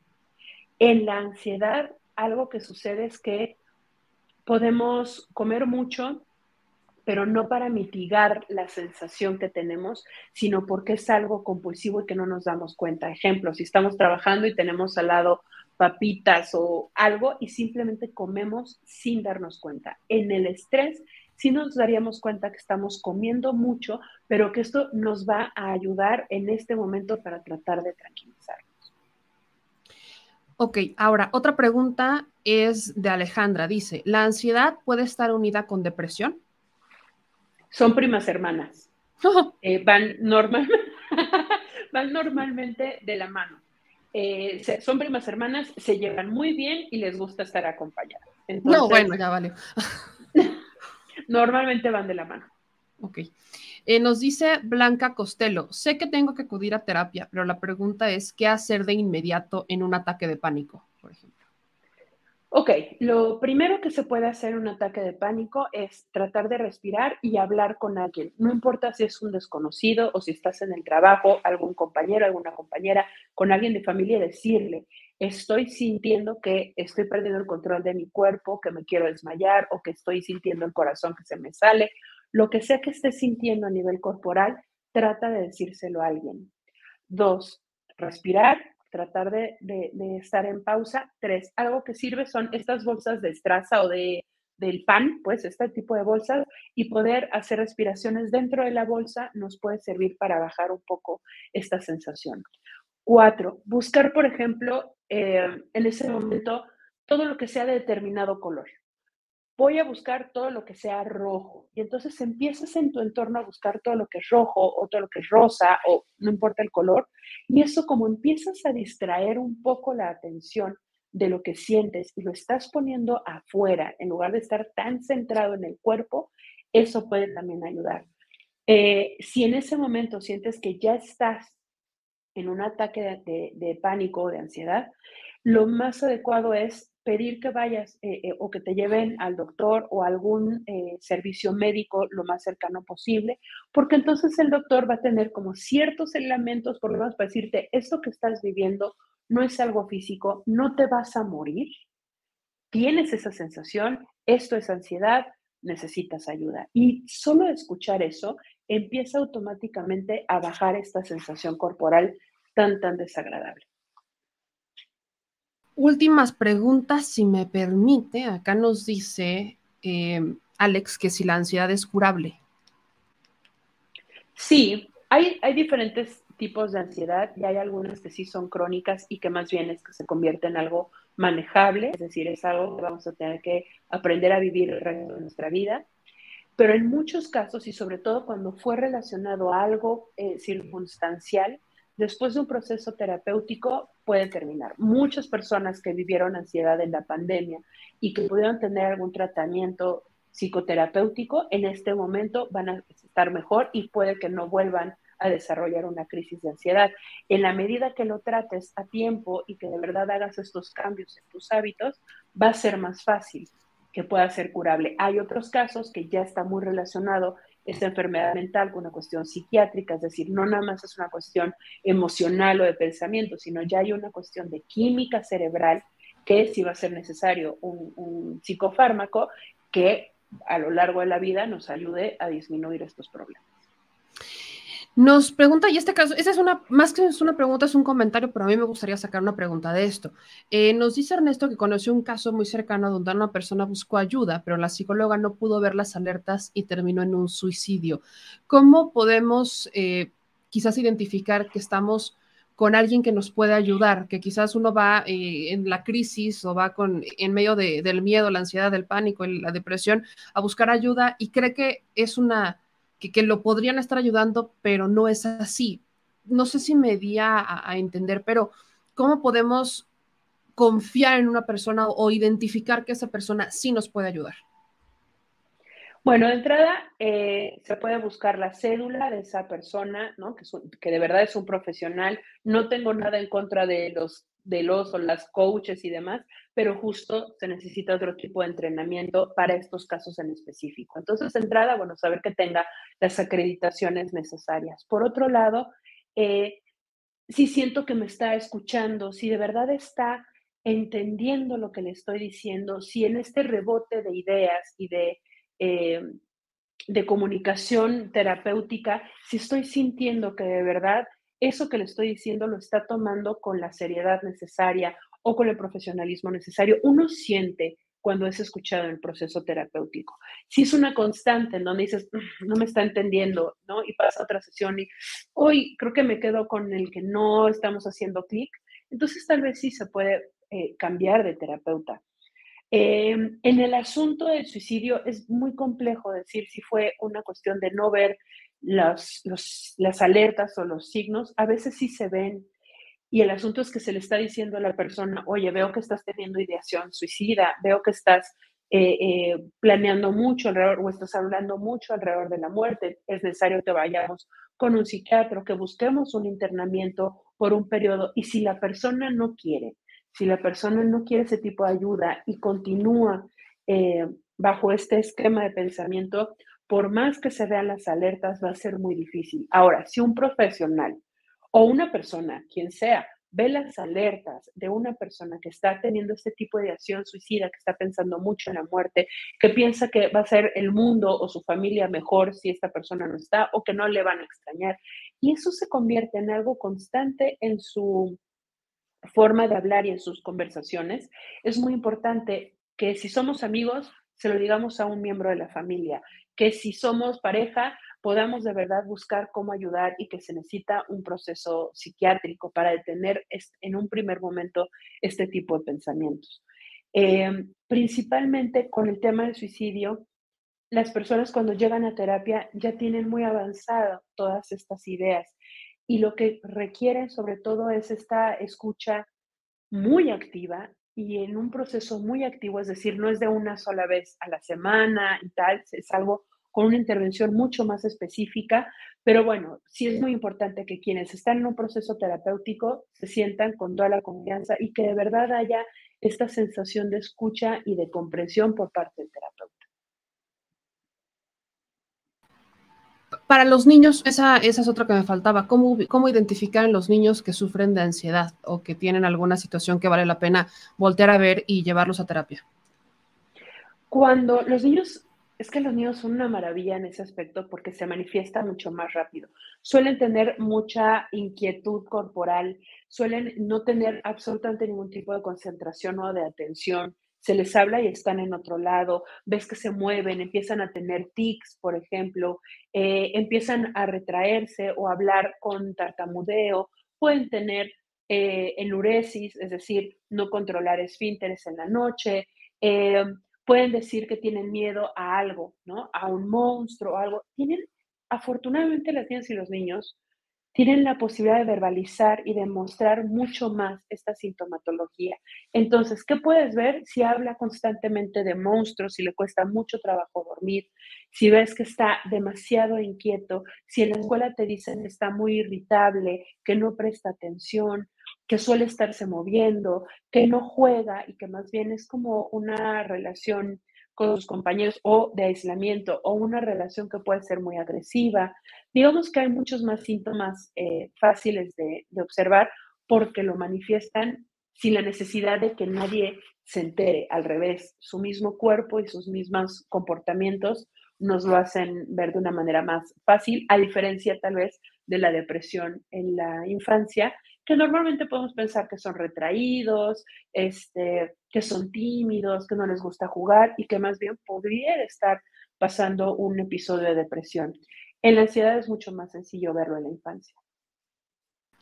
Pues me voy con estas últimas dos preguntas. Uno, ¿es cierto que la ansiedad es mucho más común en la mujer? Y dos, ¿solamente con las pastillas se va a curar una persona o es un cambio de hábitos y si es necesario medicamento? Eh, hasta hace unos años se pensaba que la ansiedad era algo más de los hombres que de las mujeres y que la depresión era algo más que manifestábamos las mujeres que los hombres. Los últimos eh, estudios alrededor de estos dos padecimientos nos han hecho ver que está prácticamente a la par y con la llegada de la pandemia definitivamente si había alguna variante o alguna brecha de desigualdad en, en, la parte de estadística, esa quedó en el pasado y ya estamos a la par hombres y mujeres. Posiblemente nos causen ansiedad cosas distintas. Eh, y a partir de, bueno, eso es una cuestión ya más relacionada a lo que sucede con el género y la parte social. Eh, ¿Qué sucede con el medicamento? Creo que hay momentos en donde una persona puede llegar directo a un proceso psiquiátrico y el medicamento en sí mismo le va a ayudar. Hay personas que por medio de la psicoterapia en un primer momento le puede ayudar y si no, si es necesario referirle con un psiquiatra cuando de plano su calidad de vida está siendo totalmente mermada o ya está en una situación justo en donde se puede tener mucho riesgo. Por ejemplo, cuando ya hay autoagresiones, cuando hay adicciones, cosas muy particulares en donde es muy importante no nada más que le vea un psiquiatra, sino que sea un trabajo multidisciplinario. A mí algo que me gusta mucho es poder trabajar en conjunto con psiquiatras, porque podemos tener como por los dos lados eh, eh, el abordaje. A mi parecer, creo que eh, lo que sea más efectivo es empezar un proceso de psicoterapia y posteriormente, si se cree que no es suficiente con hablar y reflexionar y cambiar estos hábitos, entonces un proceso psicofarmacológico es definitivamente la opción. Pues ahí está, yo le agradezco mucho, pero antes de que se despida, ayúdeme por favor diciéndole dónde la pueden buscar en dónde la pueden encontrar, si alguien quiere una consulta, en dónde la encuentran, cómo se comunican con usted para que pueda ampliar la información y ayudar a la gente, porque hay mucha gente, bien lo dicen, son temas que poco se hablan y creo que hay que hablar de ellos. Entonces, ¿en dónde la pueden buscar para ampliarla y buscarle? Muchas gracias. Bueno, pues está ahí eh, principalmente Instagram, Ilse Saucedo S. Eh, me pueden también buscar o me pueden mandar un mensajito por WhatsApp al 55 61 5993. eh, o al correo electrónico ilse arroba tuconsultorio.com.mx y con mucho gusto podemos apoyarles tanto en línea como en lo presencial o simplemente con un mensaje. A veces no se requiere un súper proceso, sino un momento específico de una intervención específica. Pues muchas gracias, Ilse Saucedo, psicoterapeuta. Esperamos verla por aquí de regreso con otros temas, pero yo por lo pronto le agradezco mucho. Que pase una excelente noche. Gracias, muchas gracias. Un abrazo a todos. Buenas noches. Pues ahí está. Muchas gracias a todos los que se quedaron. Yo sé que no es un tema que normalmente abordemos, pero fíjese que hay que abordarlo. Vivimos en una sociedad que va al mil por hora. Las noticias no siempre son agradables, ¿verdad? Nos hacen entrar en euforia. Luego tenemos situaciones personales. Vaya, son varias, varias cosas que salen por ahí que nos llevan a ver la vida con otros ojos y hay que, hay que cambiarla. Pero oigan, yo le voy a deber una chela a este señor. Yo le voy a deber una chela a este señor. Una tribu. Una tribu, dice. No, tú le debes la tribu, yo le ofrezco una, una de esas gigantotas. Por la espera, hoy sí, mea culpa. Hoy sí, mea culpa, écheme todo lo que usted considere. Pero ese es el precio de la fama. Es el precio de la fama por ser el abogado más solicitado de todos, el más guapo de toda la red. Entonces, Muchas gracias al abogado César Gutiérrez Pliego, que ahora sí viene a hablar de temas que nos provocan ansiedad, como el caso Pegasus. es que por eso lo puse, primero para que vieran cómo combatir la ansiedad y luego para que les diera. Entonces, vamos a hablar de los dos temas serios, Pegasus, Fuerzas Armadas, y voy a empezar con el de las Fuerzas Armadas porque se acaba de aprobar esta reforma. Entonces, abogado César Gutiérrez Pliego, ¿cómo está usted, oiga? Muy bien, mi querida Meme, y no tienes por qué disculparte. Tú eres una dama y eres mi amiga, así que tú tranquila. ¿Cómo estás, mi abogado favorito? Muy bien, anduvimos muy movidos el día de hoy, tuvimos un par de audiencias en la mañana, y luego, como bien lo dices, este, tú eres la culpable, incluso cuando me decían en la producción, ¿no? Me decían, oiga, ¿cree que podríamos hacer tal cosa? Le dije, mira, con mucho gusto, pero la culpable de todo esto es Meme, ¿no? En primer lugar, porque no me avisa antes y en segundo lugar, porque yo estaba tan tranquilo en mi despacho, en mis cosas, sin meterme ni andar de mitotero en todo esto de los medios este, digitales, ¿no? De vez en cuando escribía una columna, de vez en cuando daba una entrevista y se acabó, pero tú fuiste, ¿no? Para que la gente lo sepa, quien me introdujo en todo este mundo de, de, los medios alternativos de comunicación y pues de ahí ya nos fuimos como hilo de media, ¿no? Y aquí, he aquí el momento en el que te buscan en todos lados. Qué bonito, es que hacía falta una voz como la tuya desde las trincheras digitales. Y vamos a darle para aprovecharte.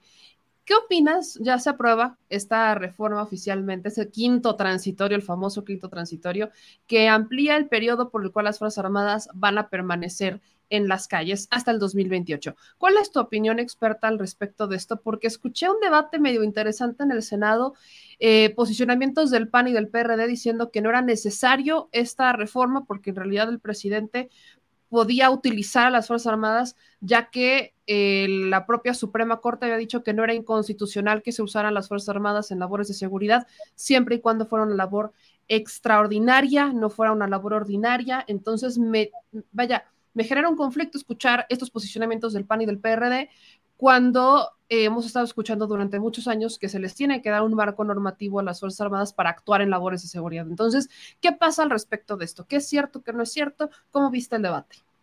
Mira, en primer lugar me decepcionó mucho el debate porque terminó siendo un circo por varios actores políticos, ¿no? Creo que fue lamentable. Yo soy de las personas que eh, no creo que se deba polarizar, creo que cada quien tiene que respetar su punto de vista. Y trato de ser muy respetuoso y más con, con, todas las mujeres que considero que se tiene que respetar como una dama, porque siempre me dijeron que trate a una mujer como trataría a mi señora madre o a mis hermanas, ¿no? Y la realidad, meme, es que cuando vemos, ¿no? A, a senadoras eh, que de repente se ponen a, insultar a sus compañeros senadores y les dicen que ahí están sus croquetas y que todo lo demás, pues creo que no beneficia en nada lo que es el debate y que lo que, lo que es importante, ¿no? A ver, siempre fue un sueño para los gobiernos panistas el que se pudiera utilizar a la Fuerza Armada permanente para que pudieran realizar funciones de seguridad pública. Incluso por ahí utilizaban una tesis aislada, la cual tiene como consecuencia que haya cientos de elementos militares que se encuentran en las diferentes prisiones militares del país o prisiones federales por la famosa guerra de Felipe Calderón, porque cumplieron órdenes contrarias a la legalidad, porque no tenían un marco jurídico. Recordémosle a la gente que yo hace algunos años incluso hice una marcha donde cerramos reforma y que desde ahí el CISEN ¿no? y la sección segunda de la Secretaría de la Defensa Nacional me metieron en una pequeña lista como reaccionario, ¿no? Eh, por ser de izquierda, por eh, tener simpatía por el presidente, ahora presidente Andrés Manuel López Obrador, porque yo decía que se les tenía que dar un marco jurídico y se tenía que respetar los derechos humanos del personal militar, porque antes eran militares, eran seres humanos, ¿no? Y que lamentablemente una tesis aislada, pues por supuesto que no va a justificar el hecho de que se utilice a las Fuerzas Armadas mexicanas en funciones de seguridad pública cuando legalmente no estaban autorizados para poder llevar a cabo e, e, ese tipo de situaciones. Es de aclarar que yo siempre lo he dicho, ¿no? Y, y creo que esto es algo que siempre lo he manifestado. El ejército, la Fuerza Aérea y la Marina no tendrían que estar haciendo funciones de seguridad pública porque no es la función primordial de estas instituciones. Pero ante el fracaso de la seguridad pública de este país desde hace más de 30 años, que no se ha invertido realmente en seguridad, que no tenemos un servicio civil de carrera, que se ha ido destruyendo poco a poco la función policial en el país, nos vimos en la necesidad de entender que no tenemos policías capaces para hacerle frente a los grupos criminales que se encuentran en el país. Y entonces nos vimos en la necesidad de utilizar a los elementos castrenses para que coadyuvaran en la seguridad pública. Y todo lo hicimos, ¿no? Como con el haya sido como haya sido, de forma ilegal, sin darles un marco jurídico, porque al fin y al cabo ustedes encárguense de hacer los operativos y nosotros nos encargamos de los derechos humanos. ¿Y qué fue lo que pasó? Al siguiente sexenio, con Peña Nieto, pues vinieron toda esta serie de denuncias y empezamos a ver a personal militar que terminó en las cárceles. Y yo puedo entender que el personal militar que haya terminado en las cárceles porque realizó un mal actuar, pues por supuesto que, pues, lamentablemente, nos guste o no, pues ellos cometieron un delito y tienen que pagarlo. El problema es que por proteger a este famoso grupo, ¿no? De la cofradía del poder, que yo siempre le he llamado, que se autodenomina el sindicato, pues terminaron metiendo a muchos elementos militares que eran inocentes por proteger a estos miembros del sindicato. Entonces, cuando tú escuchas, ¿no? Que de repente quieren venir a justificar el hecho de que el presidente puede hacer uso del artículo 89 constitucional, pues sí, pero estamos hablando de situaciones de estado de sitio, ¿no? En donde nunca he visto que un gobernador llegue y le diga al presidente, señor presidente, mándeme a la Guardia Nacional porque no tengo capacidad de eh, aplicar las leyes ¿no? Y las normas jurídicas en un estado en específico, ¿no? En una región del país. Por supuesto que nunca lo van a hacer porque sería suicidio político, porque desafortunadamente así se maneja. Y la necesidad real es, si nosotros todos los días escuchamos las críticas y se dice que se está militarizando el país y que yo siempre lo he explicado, yo no veo militarización, yo más veo, yo, porque militarización tendríamos que entenderlo para que la gente lo pueda dimensionar, sería que el ejército, la marina, la fuerza aérea estuvieran en todas partes y que no hubiera policías en este país, ni municipales ni estatales, que nos aplicaran las leyes y reglamentos y costumbres militares, la disciplina militar, que nos llevaran ante eh, agentes del Ministerio Público Militar, ante jueces militares y que nos aplicaran las leyes y reglamentos militares, situación que no acontece en este país. Yo lo que veo más bien es la policiación de las Fuerzas Armadas. ¿Y por qué? Pues porque lo estamos metiendo en cuestiones de seguridad pública y hemos tratado por todos los medios de que el personal militar tenga proximidad social. Pero hay que entender que muchos de los que critican, ¿no? Y pues obviamente el Congreso Federal se encuentra en la Ciudad de México, pues entonces es mucho más cómodo desde la comunidad de una gran urbe pensar que la delincuencia es igual en la Ciudad de México o en, el área conurbada con el Estado de México o en las grandes ciudades que lo que vemos en muchas regiones del país, en donde sí necesitamos fuerzas eh, con entrenamiento y estrategia tipo militar para hacerle frente a estos grupos criminales que tienen gran capacidad de armamento, gran capacidad de movilidad y que además tienen cooptadas a las autoridades municipales y muchos de los casos también a las, estatales, ¿no? Entonces, pues obviamente es distinto y sí es necesario que nosotros tengamos a la Fuerza Armada coadyuvando con las instituciones de seguridad pública en lo que terminamos de conformar a una Policía Federal que se ha autodenominado como Guardia Nacional, que tenga la disciplina militar, pero que sea una institución de carácter civil y que para que no sea eh, pervertida, pues se saca de la estructura, ¿no? Como un órgano administrativo desconcentrado de la Secretaría de Seguridad y Protección Ciudadana para sumarla a la nueva estructura de la Secretaría de la Defensa Nacional, que por supuesto que viene la duda y se dice, de acuerdo al artículo 21 constitucional, pues tiene que estar bajo el mando de, un, de, de, la autoridad civil. Pero en ese mismo orden de ideas, pues también ¿no? Eh, viene la, la, ideología de que con esta nueva estructura de la Secretaría de la Defensa Nacional, en donde el secretario de la Defensa Nacional ya no tiene el mando operativo de las tropas porque existe una comandancia del ejército mexicano y única y exclusivamente cumple con una función político-administrativo, pues de todas maneras se encuentra por debajo del comandante supremo que es el presidente de la República, el cual es un civil. Entonces, bueno, pues ya sabemos que será la Suprema Corte de Justicia quien tendrá que determinar si es correcto o es incorrecto. Pero la realidad es, mi querida Meme, que en este momento las Fuerzas Armadas están autorizadas hasta el año 2024 para seguir coadyuvando. Pero si nosotros las sacamos para regresarlas a los cuarteles, creo que desafortunadamente no veríamos el tiempo necesario que se necesita para que la Guardia Nacional pueda realmente convertirse en esa institución que los mexicanos veamos en las décadas por venir, que realmente cumple con las funciones policiales de una Policía Nacional. Pero voy todavía más allá. Esta minuta que se hace en el Senado creo que es importante porque hay algunos puntos que, considero que, la gente desconoce y que creo que son muy interesantes. En primer lugar, eh, de forma semestral van a tener que ir los diferentes secretarios de Estado que están involucrados con la seguridad pública y que emanan del Ejecutivo Federal a rendir informes a una comisión bicameral del Poder Legislativo, en donde explicarán en qué se están utilizando los presupuestos que se van a llevar a cabo, cómo se está llevando a cabo la seguridad pública en el país, cuáles son los resultados, cómo se han ido manejando.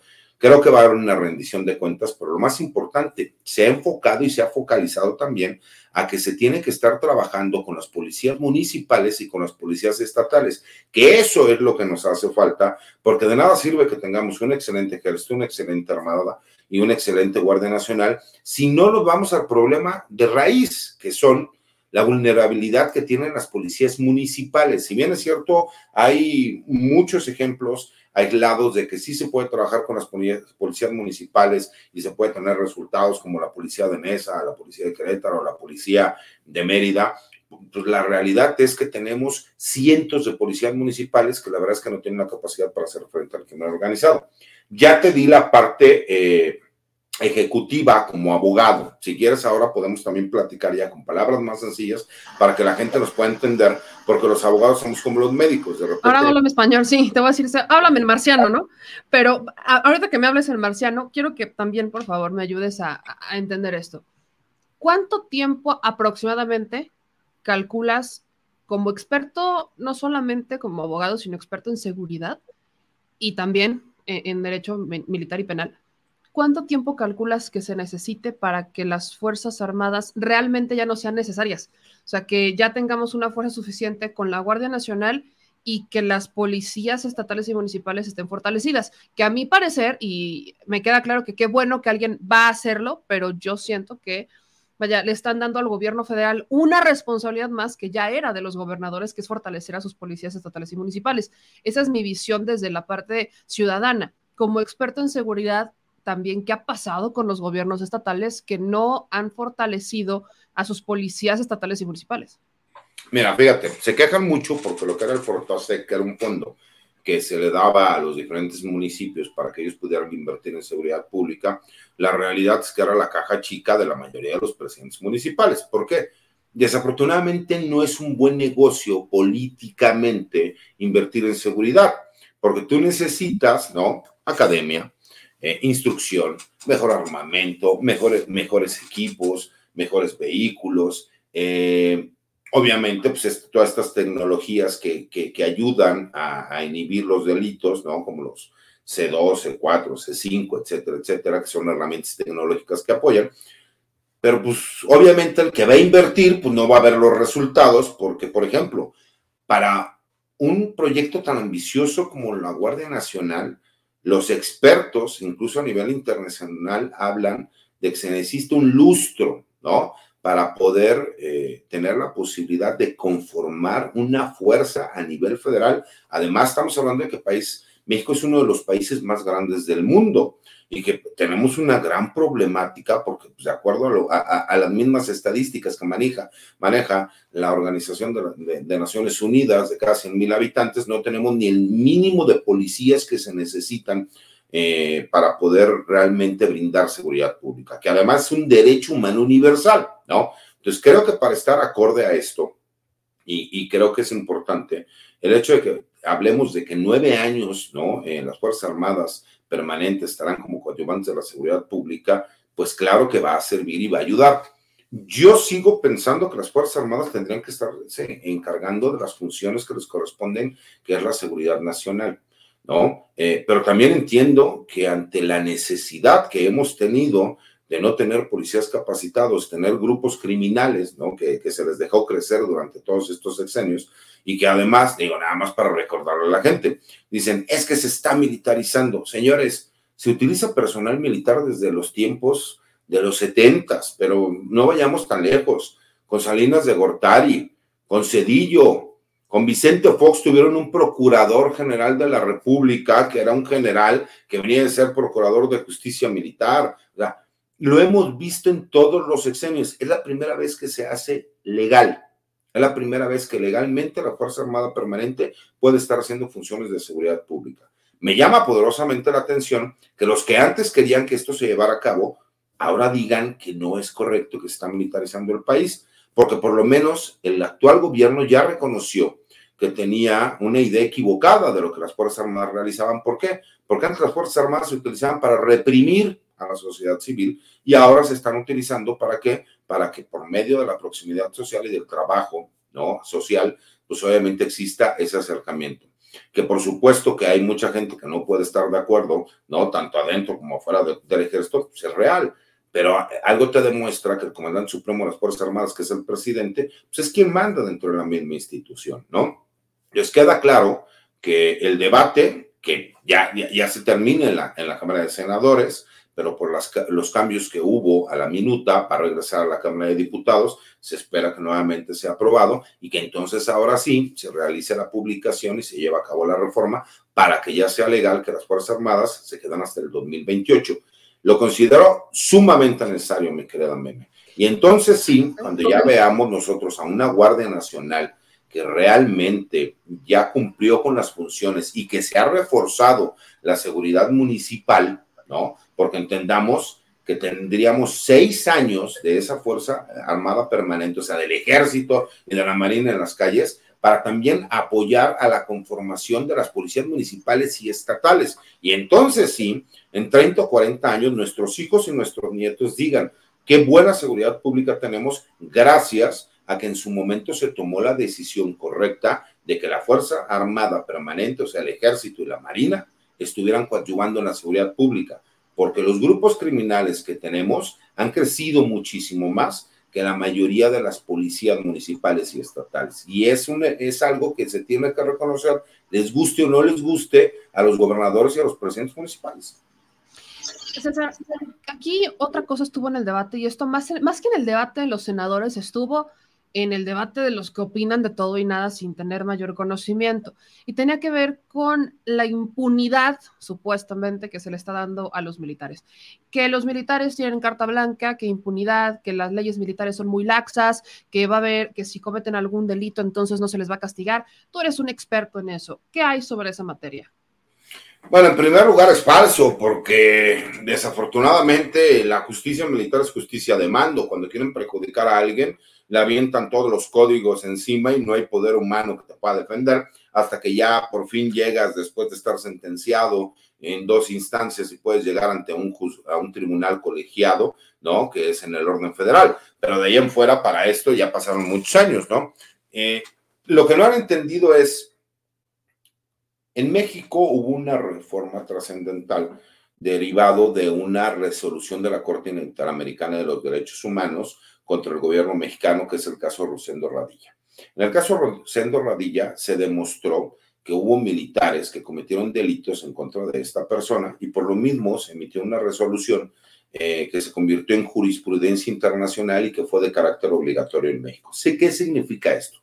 Cuando cualquier militar comete un delito, de acuerdo al artículo 57 que habla de lo que son los delitos militares, en su fracción segunda, hubo esta reforma en donde menciona claramente que cualquier delito cometido por un militar y que se encuentre un civil de por medio como víctima, serán las autoridades civiles del órgano corresponde, ya sea federal o del fuero común, las encargadas de juzgar al elemento militar.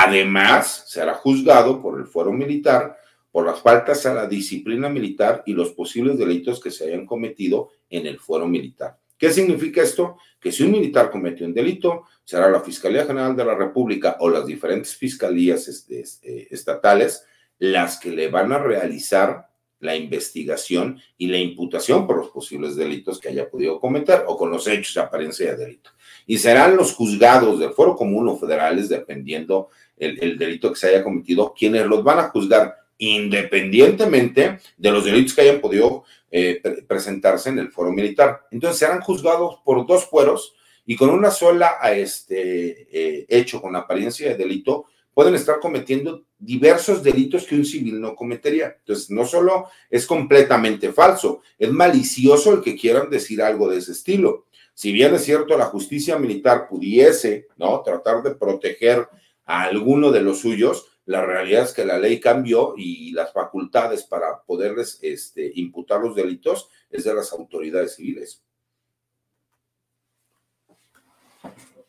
Entonces no hay nada de que, ay, es que como pasó lo de Ayotzinapa, entonces como es el mismo ejército, van a ver que no les va a pasar nada. No, pues mira, lo que pasa es que tienes que entender algo, y, eso es muy claro, ¿no? A ver, hay ciertas cuestiones de seguridad. El que los militares no se encuentran en una prisión federal y que se encuentran en la prisión del campo militar número uno, pues es por cuestiones de seguridad, porque obviamente la integridad física de los elementos militares se vería en riesgo si los mandas a un centro federal de readaptación social, ¿no?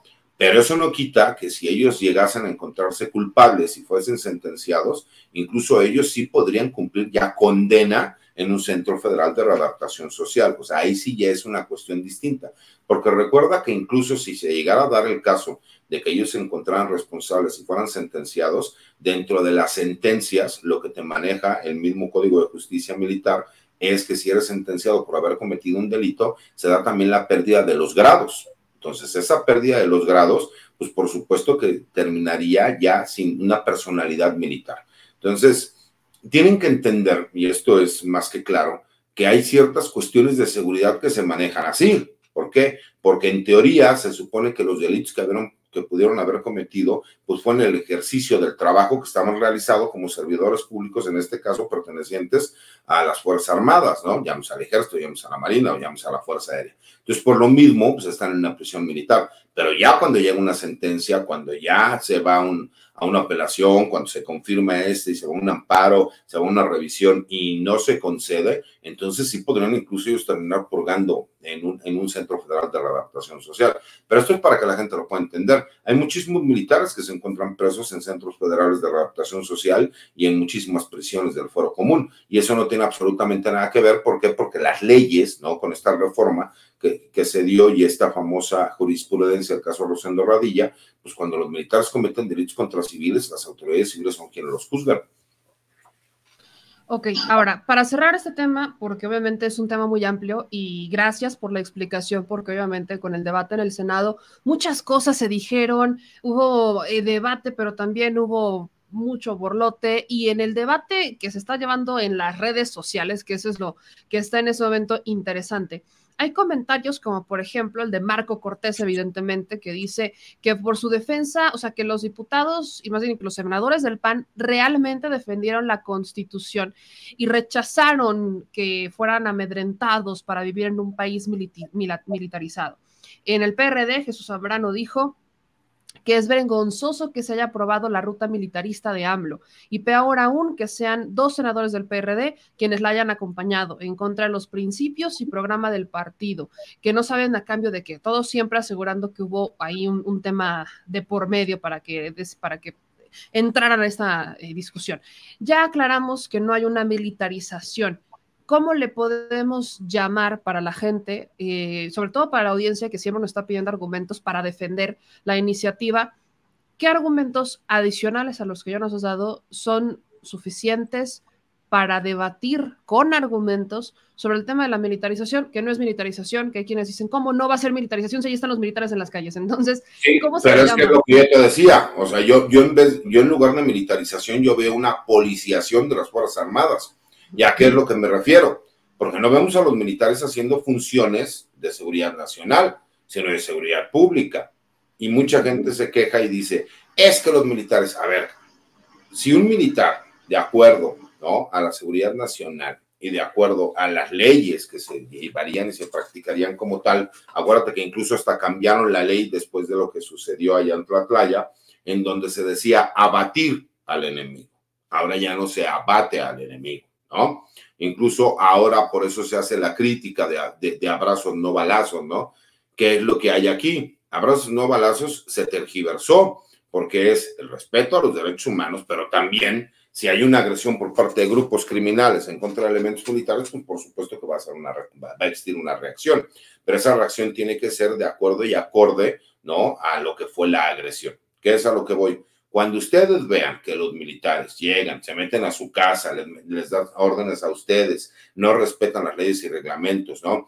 Eh, entonces, en ese momento díganme, no, bueno, pues es que sí hay una militarización, pero si tú ves que los militares lo que están haciendo es funciones de seguridad pública, pues entonces yo lo que veo es policiación, si me explico? Y parecería que no es importante, pero creo que también es importante que quede claro que no es correcto la policiación de las Fuerzas Armadas ¿Por qué? Pues porque creo que las Fuerzas Armadas tienen que seguir cumpliendo con una función de seguridad nacional, que eh, desafortunadamente los grupos criminales han crecido tanto en este país y ha habido tantas afectaciones en la seguridad pública, que ya también hay afectaciones en la seguridad interior. Para que la gente lo pueda entender, cuando las instituciones ya no pueden funcionar de forma correcta, hay afectaciones a la seguridad interior. Y lo vemos claramente desde que las secretarías eh, municipales de seguridad pública o estatales de seguridad pública o las diferentes dependencias de los municipios o los gobiernos estatales no realizan su función porque los criminales son los que los han copado y terminan ellos siendo los que ordenan de facto, pues hay una afectación a la seguridad interior. Entonces, es tan sencillo como ver que no están aplicando ni leyes ni reglamentos militares para que se pueda entender que no está militarizado el país como tal. ¿No? Porque aparte no es lo mismo militarización que militarismo, pero no quiero entrar ahorita a ese tema porque los voy a confundir todavía más, pero para que la gente pueda ir de la mano, ¿no? En el momento que ustedes vean que los elementos militares y quien haya tenido la oportunidad de entrar, de entrar a una instalación militar, se van a dar cuenta que hay forma de cómo caminar, por dónde caminar, los horarios para los alimentos, todo es por medio de toques, ¿no? Eh, ya es el, toque de silencio, el toque para ir al comedor, ¿no? Que es la hora de rancho, el, etcétera, etcétera, etcétera, de cómo todos tienen que llevar a cabo desde la guardia en prevención, qué es lo que se tiene que explicar, qué es lo que se tiene que decir, todo tiene que ser por medio de las órdenes que se van llevando de acuerdo este, a, a esta forma de mando que existe de mayor a menor, etcétera, etcétera, etcétera. El día que lo vean eso como sociedad y que lo aplican los mismos elementos militares, pues entonces háblenme de militarización. Por eso te digo, los vamos llevando a la mano. Lo que estamos viendo es a militares haciendo funciones de seguridad pública como si fueran policías, pero con adiestramiento militar.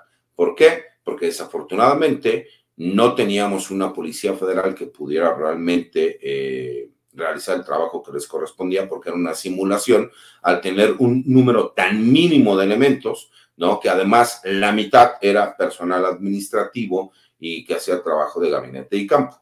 Es cierto, creo que estamos cortos respecto a lo que también se necesita con la Guardia Nacional y que ya se está empezando a realizar, que es todo ese trabajo de investigación y de gabinete, pues obviamente no lo realiza el personal militar, porque incluso me ha tocado gente que me diga, es que cómo es posible que justifique, ¿no? Porque puse un tuit en donde decía, desconozco, ¿no?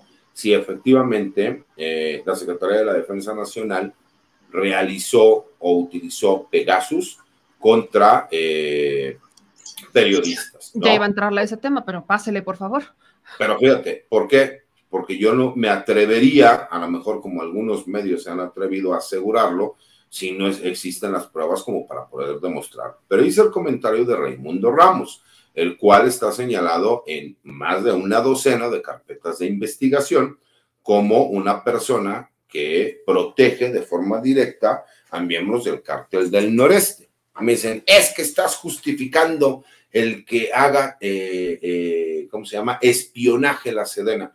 Señores, por favor, o sea, lo peor de todo es que salen a quererme criticar cuando ni siquiera han leído la ley orgánica del Ejército y Fuerza Aérea, ni lo que habla el artículo quinto, quinto transitorio de la creación de la Guardia Nacional y Seguridad Pública, en donde le da facultades a las Fuerzas Armadas para realizar esos trabajos de investigación, si me explico, de inteligencia, para cuando se llevan a cabo los operativos contra grupos criminales. Y que además, eso es autorizado por ley, pero además cuando se hace seguimiento de este trabajo por medio de la sección segunda y de las diferentes secciones de inteligencia de la Secretaría de la Defensa Nacional, van de la mano de autorización de jueces federales para que se puedan llevar a cabo. Entonces, cuando son tan temerarios de querer salir a decir algo que desconocen y que lo terminan diciendo un ignorante y cuando les demuestras que están mal, entonces se molestan y se encabronan porque dicen, no, es que usted está tergiversando la ley. No, simplemente me pongo a leerla porque no me atrevería a ponerme a hablar de un tema que desconozco si no lo estudié de antemano o no sé de lo que estoy hablando. Es como cuando me dicen, oiga, ¿y cómo se llevó a cabo el hackeo? Perdón, pero yo les mentiría porque yo no soy experto en ciberseguridad soy neófito en la materia y lo único que puedo hablar es desde la relevancia de la seguridad, pero no de la ciberseguridad, porque para eso hay especialistas que conocen del tema. Dicho eso, entrando en tema de Pegasus, eh, la denuncia viene desde la filtración que uno de los, una de las supuestas pruebas es un correo electrónico que filtran en estos documentos del grupo Guacamaya que acredita que entonces eh, la Sedena tuvo un contrato con una empresa que NSO Group, la única empresa que distribuye el software Pegasus, este, pues es, es, esta empresa, acredita esta empresa con la que la Sedena tuvo estos contratos. Yo ponía sobre la mesa, tú eres experto en seguridad y también te dedicas a estos temas. Estas empresas, eh, cuando tú tienes una empresa de seguridad, ¿vendes solamente un software? o puedes vender varios? Te lo pregunto porque obviamente el tema es, es que esta empresa que es acreditada por NOCO Group para vender Pegasus tuvo un contrato con la Sedena. Entonces, inmediatamente por eso, ya podemos decir que se vendió el software Pegasus. Ah, ¿Qué sabes de esto? ¿Qué sabes del software Pegasus? ¿Crees que este gobierno, desde la perspectiva especialista, como alguien que también se dedica a temas de seguridad, este gobierno o la Sedena en particular, estarían adquiriendo este software? A ver, el, software ya lo adquirió, o sea, eso es más que claro. ¿Por qué? Porque existe el contrato. A lo que voy es, y, para hacerte muy, muy realista, a ver, no nos hagamos tontos, pues si todas las personas que trabajaron en el gobierno y que estuvieron en áreas de seguridad en sexenios anteriores salieron y pusieron empresas de seguridad y muchos de ellos se dedican al espionaje corporativo, o sea, eso lo sabemos todos. Sabemos también que existen un sinnúmero de eh, empresas extranjeras, muchas de ellas israelíes, comandadas por muchos exagentes del Mossad que trabajan con la comunidad judía, que se encargan también de realizar ese tipo de trabajos y de investigaciones. Entonces, el hecho de que digan que se utilizó Pegasus y que muestren un contrato donde el ejército ¿no? En este caso, la Secretaría de la Defensa Nacional tiene un contrato a partir del 2019 en donde adquirió, ¿no? Este software, pues no significa que haya sido realmente la Secretaría de la Defensa Nacional quien realizó el espionaje como tal, ¿no? E, Eso es a lo que yo me refería, que cuando tú no tienes la certeza respecto a lo que se habla para poder decir, es que efectivamente, porque yo desconozco, y te voy a ser muy honesto, si existe a lo mejor algún tipo de código electrónico que pudiese demostrar que efectivamente el software que compró la Sedena es exactamente el que está en eh, los teléfonos, haz de cuenta, de estos periodistas y de este pseudo luchador de derechos humanos, ¿no? Eh, porque creo que tendría que existir una forma de poderlo demostrar. Pero si tú me dices que se utilizó Pegasus, por el amor de Dios, yo fui investigado por el gobierno de Calderón y el, y el gobierno de Peña Nieto, ¿no? Y está comprobado que a mí, a mí, a mí me investigaron porque me manejaron siempre que yo era un activista de izquierda, que era simpatizante del observador, que quería desestabilizar, que etcétera, etcétera, etcétera.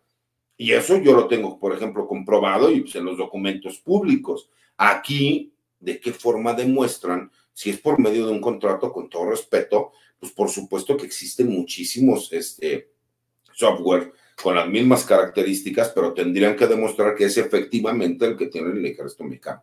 Pero aparte, meme, te voy a ser muy honesto. O sea, la gente sigue teniendo ciertas ideas contrarias a lo que es de que te mandan un mensaje, que no sé qué. A ver, meme, ya tienen tecnologías que pueden estar escuchando lo que tú y yo estamos hablando en este teléfono sin necesidad de que tú y yo ni siquiera nos enteremos. Y puede tener video, puede tener audio, puede tener absolutamente todo y no nos mandaron un solo mensajito de absolutamente nada. Entonces, muchas veces la gente se hace ideas y, el problema de estas filtraciones, que es lo que yo les decía, si bien es cierto, no se teme, ¿no? En lo que se pueda saber, pero el problema es que crean narrativas y esas narrativas empieza a hablar de un gobierno represor, de un gobierno que espía, que un gobierno que etcétera, etcétera, etcétera. Yo no puedo meter las manos al fuego y decirte, bueno, es que la Secretaría de la Defensa sería incapaz de hacer eso.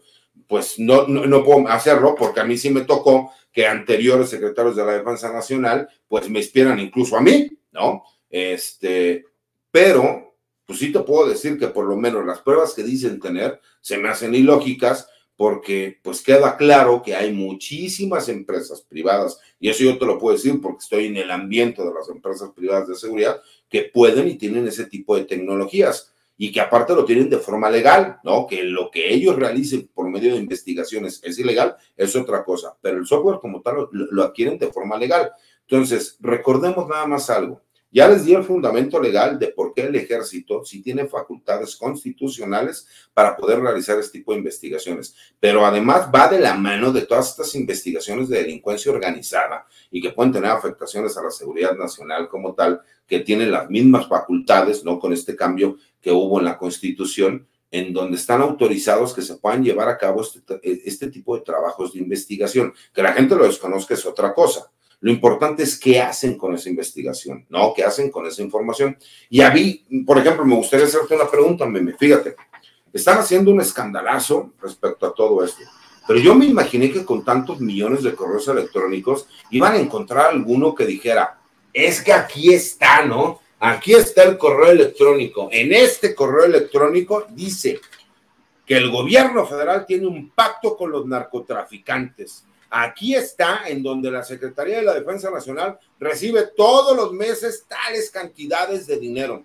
Aquí está donde ya ordenaron que se militarice el país, ¿no? Aquí está donde ya ordenaron que el presidente de la República se va a reelegir por seis sexenios más y van a ser 36 años de la cuarta transformación. Caray, o sea, estamos hablando de millones de correos electrónicos y no he visto una sola prueba que demuestre algo como lo que estamos hablando. Ni Solo un... que tiene gota el presidente. No, bueno, sí me explicó. Y obviamente me hacían una entrevista en la tarde. Me decían, oiga, pero es que creo que la, la salud del presidente es algo que sí afecta a la seguridad nacional. Le digo, sí, por supuesto, le digo, pero el mismo presidente de forma pública lo ha dicho, ¿no? He tenido tal padecimiento, tuve tal situación. El problema es las narrativas, meme. Ya lo que yo te decía, a ver, eh, son tan predecibles, ¿no? Que incluso cuando yo me peleo con alguien en Twitter o en alguna red social o voy a alguna entrevista o me ha tocado, ¿no? En, alguna conferencia, cuando la gente ya no tiene argumentos para debatir sobre lo que estamos hablando, lo primero que hacen es sacar el tema de mi señor padre. Yo lo que les digo, por el amor de Dios, sáquenme algo nuevo, cabrón. Es más, ya traigo hasta las contestaciones en tarjetitas, mejor se las voy a dar, porque para mí ya me lo hicieron demasiado fácil. Pero ¿qué es lo que hay aquí? Y hay que entender, desafortunadamente, este año hubo elecciones. El próximo año hay elecciones y el siguiente año es el cambio de la presidencia de la República. Entonces, pues la oposición no puede aceptarle a la presidencia de la República y a la cuarta transformación ningún logro, el que sea, ninguno. Y como el ejército es muy bien visto ante la sociedad civil y la marina es muy bien, vista ante la sociedad civil, pues por supuesto que van a venir los ataques a la credibilidad tanto del ejército como de la marina. Y obviamente cuando tú ves una vulneración de seguridad como esta, si bien es cierto, no hay nada que esconder, sí les da tema para estar hablando sobre muchísimas cosas que es estar pegando ¿no? a la credibilidad de la Secretaría y pegue y pegue y pegue. ¿Por qué? Porque también hay mucho interés de promedio, meme. ¿Tú te imaginas cuántos millones de dólares, miles de millones de dólares ganaban con todos los negocios que había en aduanas, en los aeropuertos, en las construcciones, en todo lo que ahora hace Sedena y Semar? Eran miles de millones de dólares. Entonces, pues, obviamente hay un resentimiento y dicen, ahora vamos a pegarlos forzosamente. Y estas filtraciones, estas filtraciones, hackeos, que yo preguntaba, bueno, si se supone que tienen documentos desde el 2016, que no hay algo importante que puedan sacar ahí o cada quien está tomando lo que quiere, cada medio está tomando como quiere. Lo decía ayer en Canal 14, cada medio está tomando lo que quiere y están tomando desesperadamente situaciones para hacer quedar mal a la administración en turno, que ni siquiera son lo suficientemente sólidas como para hacerla quedar mal, porque qué, qué paz me da que dentro de las filtraciones o los hackeos, pues ya estuviera lo del culiacanazo, algo que ya se nos había explicado con anterioridad y desde la propia voz del presidente. Entonces, yo algo que mencionaba y lo dije también en Canal 14 y lo repito acá, para recabar tu opinión, es que a mí se me hace muy curioso que estén eh, estos hackeos y que luego Pegasus y que el Pegasus ahora lo contrata a la Sedena. Todo, todo esto se me hace muy curioso, se me hace como una coincidencia cuando justo en el Senado estaba este debate de la reforma a las Fuerzas Armadas. Yo no creo en las coincidencias, perfectamente pudiera ser, pero ¿cuál es tu opinión? Yo sinceramente creo que aquí hay gato, hay gato encerrado. Bueno, dicen en materia penal, eh, mi querida Meme, que no existen las coincidencias ni las casualidades, ¿no? y en política muchísimo menos. Sí te puedo decir que no tengo las pruebas para demostrarlo y no me gusta asegurar algo que no puedo demostrar, pero que es me causa mucha suspicacia que exactamente cuando se está discutiendo este tema como tal, la permanencia ¿no? de las Fuerzas Armadas permanentes en coadyuvancia con la seguridad pública hasta el año 2028, se diera exactamente este hackeo. Pero lo más increíble viene aquí. Yo me enteré del hackeo incluso antes de que se publicara, ¿no? Y cuando te das cuenta a qué periodista utilizan en específico, pues por supuesto que todavía te genera una mayor perspicacia. Pero lo que yo te comentaba, millones, ¿no? De correos electrónicos, millones, y no han sacado un solo dato que hable de corrupción, de la Secretaría, de pactos con criminales, de recepción de dinero, etcétera, etcétera, etcétera, etcétera. Aún así, creo que sí hay información sensible. Aún así, creo que hay mucho personal militar que desafortunadamente, me refiero a elementos militares, después de esta filtración, pues estarán en riesgo porque se saben los nombres, las matrículas, datos de familiares, dónde se encuentran adscritos. Entonces, creo que esa parte también es importante y que se tiene que poner atención. Pero son tan mezquinos los intereses que existen, mi querida Meme, que son capaces de hacer lo que sea con tal de recuperar el poder, lo que sea. Entonces, pues, creo que, que todos nos tenemos que poner en estado de alerta, porque esto es nada más la punta de lanza de todo lo que van a intentar, Meme. Y también pues creo que es una llamada de atención para la Secretaría de la Defensa Nacional, para la institución más segura del país, no puede ser vulnerada por un ataque de hackers como el que sucedió. O sea, también hay que reconocer que ahí estuvimos mal. Última, y nos vamos, mi querido César.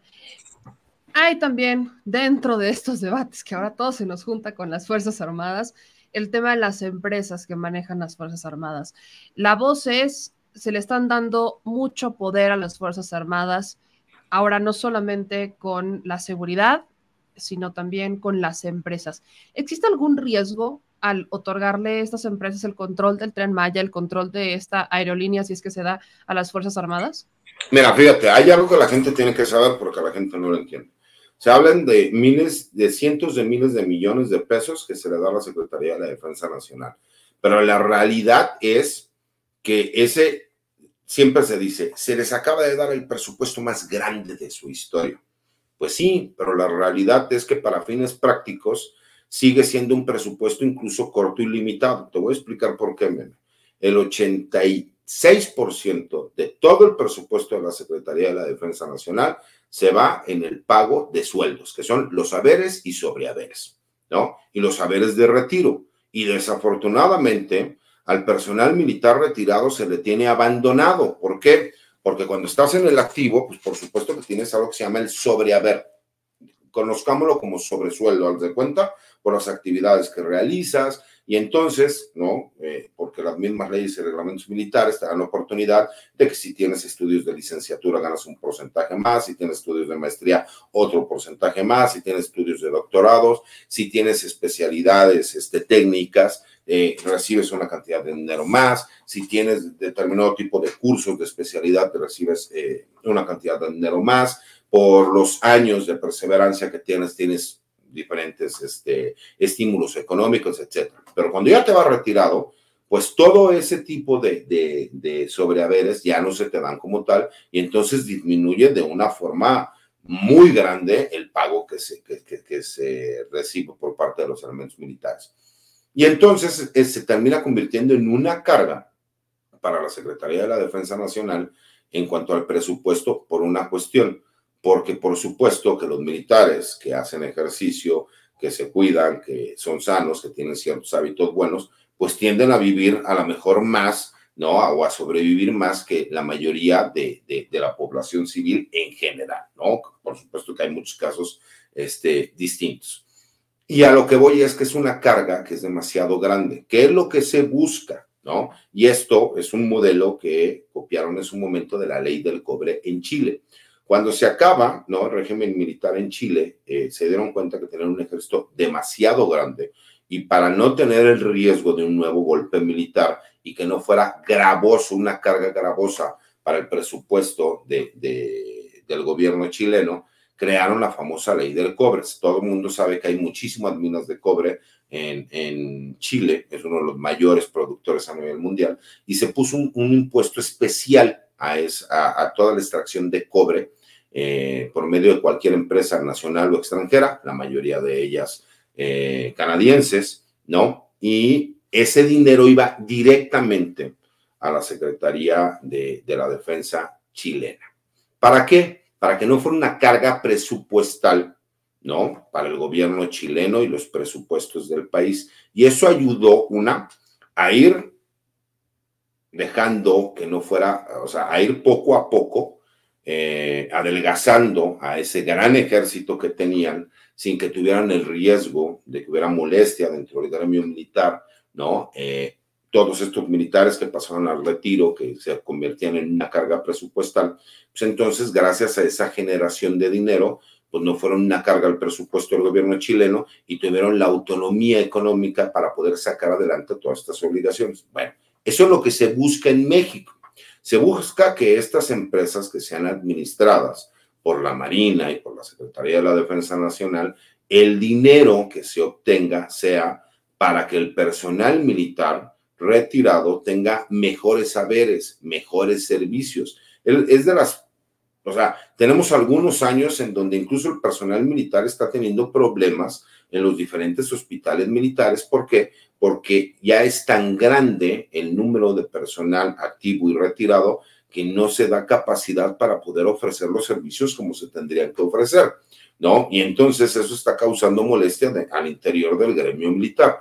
¿Qué es lo que se busca? Pues obviamente una persona que ofrendó toda su vida al ejército, pues el día que se retire, que pueda tener un retiro digno, ¿no? Y servicios dignos. Eso es lo que se busca con la administración de la Secretaría de la Defensa Nacional y de la Marina Armada de México para proteger al personal, porque recordemos que el presidente de la República, cuando recién tomó eh, protesta del cargo y se convirtió en comandante supremo de las Fuerzas Armadas, fue al campo militar número uno y les prometió que él le iba a aumentar al sueldo, empezando por los demás abajo y al último a los demás arriba, pero que confiaran en él porque él había ofrendado su palabra. Y sé que el presidente es un hombre de palabra, pero ahí, por ejemplo, estos proyectos son para ese apoyo del personal militar. Y te lo digo honestamente, ¿no? O sea, como el querido eh, eh, amigo Eddie eh, Somol, que, que, le ha demostrado a la gente cómo todo lo que tiene de conocimientos, ¿no? En economía, que la verdad también me dejó sorprendido, porque también soy neófito en la materia, el de repente explicar a la gente, a ver, ¿de dónde me hablas que se han, que, que, que se han convertido en multimillonarios cuando el 83% del presupuesto se utiliza en el pago de haberes y sobrehaberes y, y, y todo ese 17% aparte es lo que se utiliza, ¿no? Para las obras que se tienen que llevar a cabo. Y entonces aquí, cuando hablan de que se dio el presupuesto más grande de su historia, sí, pero porque tiene que ver con la construcción del tren Maya, pero para fines prácticos viene siendo eh, cerca de un punto, un punto 3% menos que el del, el del año pasado, sacando números, incluso escribieron una columna para que lo puedan explicar. Entonces, los riesgos están, o sea, son muy claros, ¿no? Por supuesto que los generales a lo mejor están contentos porque tienen este, más huesos que poder repartirse entre ellos pero la realidad es que el grueso del personal militar lo que quiere es que existan mayores recursos para que les paguen mejores pensiones. Por eso vemos a tantos militares retirados que tienen que tomar un segundo trabajo, aunque estén retirados. ¿Por qué? Porque no alcanza para el pago de las necesidades básicas que tengan el día a día un hijo. Porque además, cuando el personal militar se encuentra en el activo, pues sí tienen derecho a becas, sí tienen derecho a, estímulos y apoyos económicos, pero cuando ya son retirados, los hijos pierden ese derecho. Entonces, no solo es injusto, sino que aparte les complica para la cuestión económica. Entonces, por eso se busca que sean las, las instituciones armadas las que administren estas empresas que pudiesen ser bastante lucrativas, pero para el apoyo del mismo personal militar y naval. Ese es el punto que traíamos la duda desde hace un buen rato, porque justo venía como la voz de, no es que eh, los, los, militares reciben no sé qué presupuestazo, que les dan muchísima lana y ahora que van a recibir lo de las empresas van a tener más lana, no hombre, que se van a ver putrimillonarios. Entonces, gracias por la aclaración, porque no faltaban las voces que una y mil veces se Pero, encargan de. A ver, meme, no faltará algún general que por ahí ah, no, sí. le vaya muy bien y saque beneficios económicos, etcétera, etcétera, etcétera. Mira, yo he criticado mucho que desafortunadamente hay cierta corrupción dentro del medio militar que está institucionalizada, ¿no? Y tiene que ver con las famosas cooperachas, y tiene que ver con los casinos militares, que se supone que es la caja chica del comandante para sacar a cabo todos los gastos que se necesiten y que no están presupuestados, pero que lamentablemente terminan repercutiendo en el personal militar, ¿no? Porque el que sabe de lo que hablo, se les llama casinos militares a las tiendas que se encuentran adentro de las instalaciones militares. Pero es más caro, yo creo, que comprarte un refresco en Dubai, ¿no? Y dices, ay, cabrón, ¿no? y como no hay otras opciones, y eso lo que ha hecho es que haya muchas cosas alrededor que genera que no haya buena alimentación para que vayan al casino a completar porque tienen hambre, etcétera, etcétera. Pero bueno, algún día con más calma platicaremos de eso, mi querida Meme. Pero en general, la ideología de por qué se está llevando a cabo es para eso, porque existe la promesa e incluso ya está eh, presupuestado el hecho de que se van a aumentar las pensiones de retiro del personal militar. Exactamente. Entonces, ahí ya tienen ustedes las aclaraciones de los temas que han estado en tendencias. Pregúntenle a los expertos, por favor, y no se crean todo lo que dicen los opinadores de ocasión, que, vaya, no, no quiero decir que hablan sin información, pero eso pasa. Entonces, mi querido César, yo te agradezco como siempre este espacio, que nos dieras unos minutitos de tu noche y recuérdale a la gente en dónde te pueden seguir, dónde te pueden escuchar, en dónde te pueden ver. Tú cuéntales, por favor. Claro, sí, me, mira, mi Twitter es arroba César Gutiprim. Escribo una columna de opinión todos los martes en la silla rota. Eh, los jueves en el blog de información militar y seguridad nacional Campo Marte. Eh, tengo mi página de internet que se llama César Gutiérrez Prego. No he subido eh, últimamente contenido porque he tenido ahí algunas broncas con YouTube por el contenido que he subido. No, no, está muy de acuerdo la la querida este, aplicación, pero bueno, ya empezaremos a hacer ciertas videocolumnas, algunos comentarios. Los invito para que me sigan y este, pues aquí con el gusto de saludarte, mi querida Meme. Te mando un abrazo, mi querido César. Nos estamos viendo pronto y cuídate mucho. Muchas gracias. Y saludos al productor que ya no haga corajes. Cuídate mucho. Nos vemos, Meme. Bye. Pues ahí lo tiene mi querida familia. Oiga, gracias al abogado César Gutiérrez Pliego, que miren, que, que de verdad, cómo, cómo es que nos está apoyando con la desinformación que se genera en torno a las Fuerzas Armadas. Pero, oígame, ayúdenme con los likes, ayúdenme compartiendo la información y dejando sus comentarios porque la información todavía sigue. Fíjese, eh, hay, hay información que, vamos a comentar. Le, voy a pedir al señor productor que me regale unos cuantos minutitos. Yo sé que ya vemos estar terminando el programa, pero en pro a que, a que obviamente pues llegamos un poquito tarde, todavía tenemos un poquito de información que dar, así que me voy a apurar para darla eh, lo antes posible y ya no quitarles tanto tiempo y que pues podamos ir a descansar. La primera, quiero cerrar con la votación. Quiero cerrar con la, la votación que se dio en este martes 4 de octubre en el Senado. ¿Quiénes fueron los senadores que votaron a favor y quiénes fueron los que votaron en contra? Es lo que me estuvieron preguntando un poco en los comentarios y aquí están los nombres. No están por partido, pero están por nombre y creo que cada uno de nosotros nos puede ir ubicando conforme a donde, de donde sea, ¿no? Total, la votación queda así. Quienes votan a favor fueron 87 senadores, en contra fueron 40, ninguno se abstuvo, todos estuvieron 87 a favor y 40 en contra. Los senadores a favor eh, fue Rocío Abreu, Carlos Aceves del Olmo, que este es del PRI, por cierto, que los que voy, los que voy ubicando que son de otros partidos se los voy pasando. José Antonio Cruz Álvarez Lima, Manuel Añorbe, también del PRI. Los que salgan aquí del PRI, estoy segura que son senadores de la corriente de Alito Moreno. El senador Manuel, definitivamente, Manuel Añorbe, es pro Alito, ultra pro Alito Moreno, lo ha dicho mil veces. Eh, otro que vota a favor es Cristóbal Arias, Alejandro Armentambier, Elizabeth Ávila Vázquez, Erubiel Ávila, otro priista, por cierto, Claudia Esther, Valderas Espinosa, Giovanna Bañuelos, Silvana Beltrones, otra priista, por cierto, hija de, de Beltrones, Gabriela Benavides, eh, Raúl Bolaños, que es del Partido Verde, Jaime Bonilla, Morena, Arturo Burs, Burs también creo que este es de, Morena, creo. Sí, este, este, este, es el bueno, el Burs bueno. Este, Verónica Camino, también de Morena, Berta Carabeo de Morena, María Antonia Cárdenas, Imelda Castro, eh, Elí César Eduardo Cervantes Rojas, María Guadalupe Covarrubias, César Arnulfo, nuestro querido César Carabioto, más fácil, eh, Sácil de León, Raúl de Jesús Helenes Angulo, eh, José Ramón Enríquez Herrera, Rafael Espino de la Peña, Mónica Fernández Balboa, Graciela Gaitán Díaz, Eva Eugenia Galás, Antonio García Conejo. Este, ah, paren las prensas. Este es hermano de Silvano Aureoles. No solo es del PRD, sino que es hermano de Silvano Aureoles, por cierto. No, no es poca cosa. Este personaje en particular, y vean, este es, esta sí, no, es su medio hermano. Es, el medio hermano. Acuérdate que el senador Ricardo Monreal dijo que la reunión que había tenido con este Silvana Aureoles la había sido gestionada por el hermano, a es medio hermano. Esta, este, este, personaje en particular me da a entender que parte de la negociación sí fue de Ricardo Monreal, justo por esa reunión de la que estamos hablando. Antonio García Conejo fue el enlace con Ricardo Monreal para que Silvano Aureoles se sentara con Ricardo Monreal. ¿Se acuerdan de esa foto? Si me puedes ayudar consiguiendo la foto, producer, para ilustrar a la banda que no, que no se acuerda. Pero esta, hubo una reunión entre Silvano Aureoles y Ricardo Monreal. Todos los que seguimos los programas nos acordamos. Y fue muy cuestionado porque Silvano Aureoles lo que estaba buscando, pues era una, este, literalmente, pues como la la bendición de Ricardo Monreal para intentar ser candidato del PRD a la presidencia de la República, como si el PRD pudiera ser, pudiera proponer candidato, pero bueno.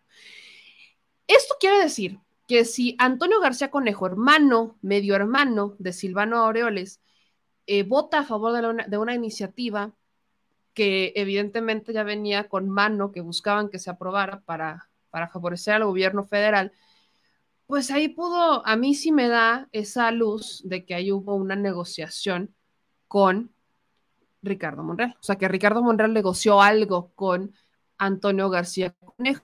No sé si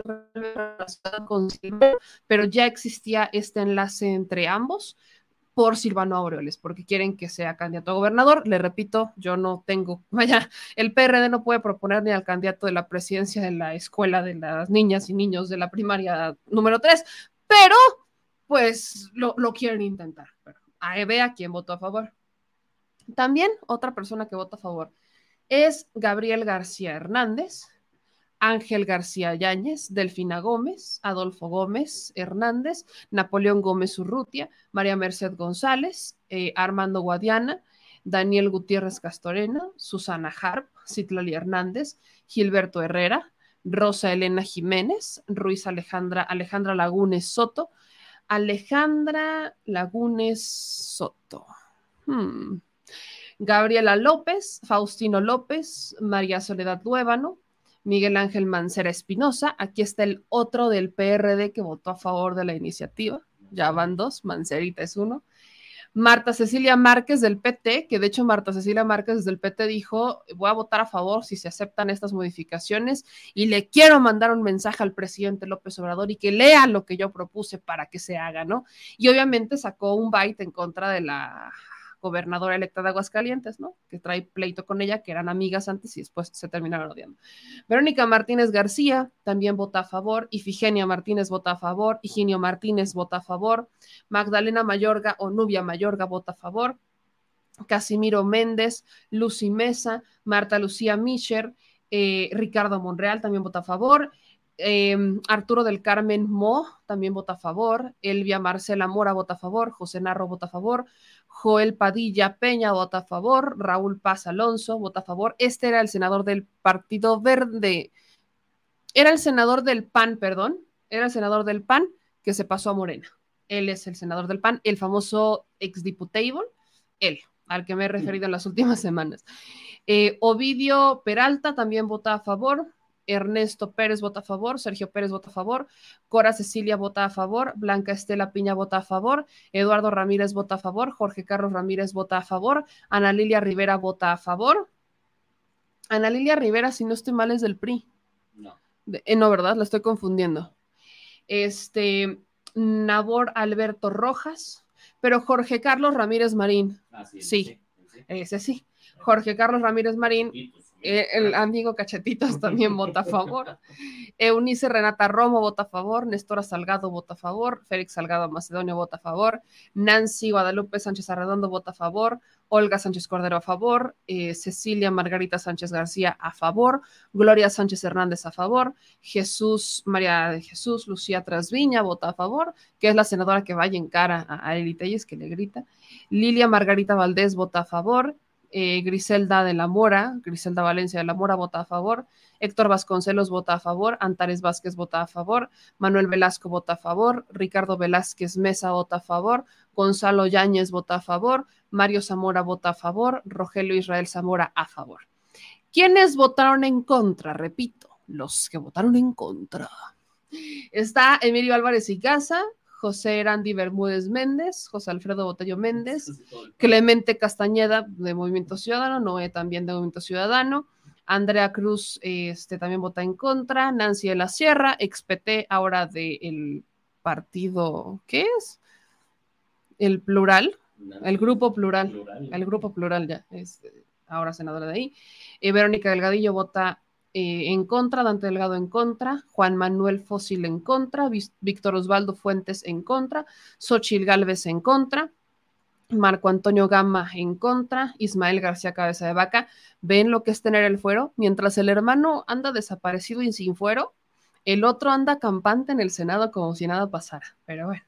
Minerva Ramos Hernández en contra, Indira Kempis en contra, Alejandra del Carmen León Castellum en contra, Kenia López Rabadán en contra, Enrique Madero en contra, Gustavo Madero en contra, eh, Juan Antonio Martín del Campo, Martín del Campo en contra, que no se note que es pariente de los Martín del Campo, Germán Martínez Cázares en contra, Latifa Martínez en contra, Patricia Mercado en contra, Juan Moya Clemente en contra, Nadia Navarro en contra, Gloria Elizabeth Núñez Sánchez en contra, Luis David Ortiz en contra, Miguel Ángel Osochón en contra, Beatriz Paredes en contra, José Luis Pech en contra, ex Morena, ahora Movimiento Ciudadano, Julen Rementería, alias Remientería, eh, Noemí Reynoso en contra, Estrella Rojas en contra, Indira de Jesús en contra, Claudio Ruiz Macié en contra, María Guadalupe Saldaña Ciseños en contra, Lili Telles en contra. Póngale el nombre completo, María Lili del Carmen. Son más letras, pero sí cabe. Josefina Vázquez Mota en contra, Juan Cepeda en contra y Damián Cepeda en contra. Ahí está la lista de los senadores, se las vamos a compartir. Este mismo documento se los vamos a compartir en nuestro chat de Telegram. Banda, recuerden que en Telegram es donde compartimos información como estos documentos, documentos exclusivos que mandan de la mañanera, las presentaciones, todos esos documentos se van a la mañanera. También tenemos que retomar, no lo hemos retomado, pero la recomendación de libros a través del el chat de Telegram, próximamente lo haremos. Aproveche este espacio para hacer ese comercial. Entonces, en Telegram les vamos a compartir este documento para que ustedes pues lo puedan leer y lo puedan compartir quiénes son los legisladores en el Senado que votaron en contra de esta reforma y a favor de esta reforma que amplía el periodo por el cual las Fuerzas Armadas se quedan en las calles hasta el 2028. Proceso se va a la Cámara de Diputados y entonces ya veremos qué pasa. Ahora, como le digo, todavía tengo unas cuantas notas que quisiera dar. Voy a pasar el martes del Jaguar para mañana, en la mañana, porque hubo información del martes del Jaguar sobre Lord Brother, que ya está eh, relacionada. Solamente les doy como spoiler. Eh, se habló justo, otra vez Laida Sansores, la gobernadora del estado de Campeche, insiste en estos amparos que ha estado otorgando este juez para proteger a brother, al brother Alito y la gobernadora está, está exhibiendo el por qué no han avanzado con, como han querido, como deberían, con esta, con, con el, vaya, con la audiencia para determinar si el amparo se queda o se va, lo cual determinaría si entonces podría seguir la gobernadora Laida Sensores exhibiendo estos audios de Lord Brother o si va a seguir exhibiendo al hermano de Lord Brother. Eso es lo único que cambiaría. Entonces, ya para mañana me voy a, explayar con el caso de, los Brothers, ya lo, lo hablaremos ampliamente, pero hay algo que sí les quiero poner y es este nuevo video que sube mi querido Eddie Small.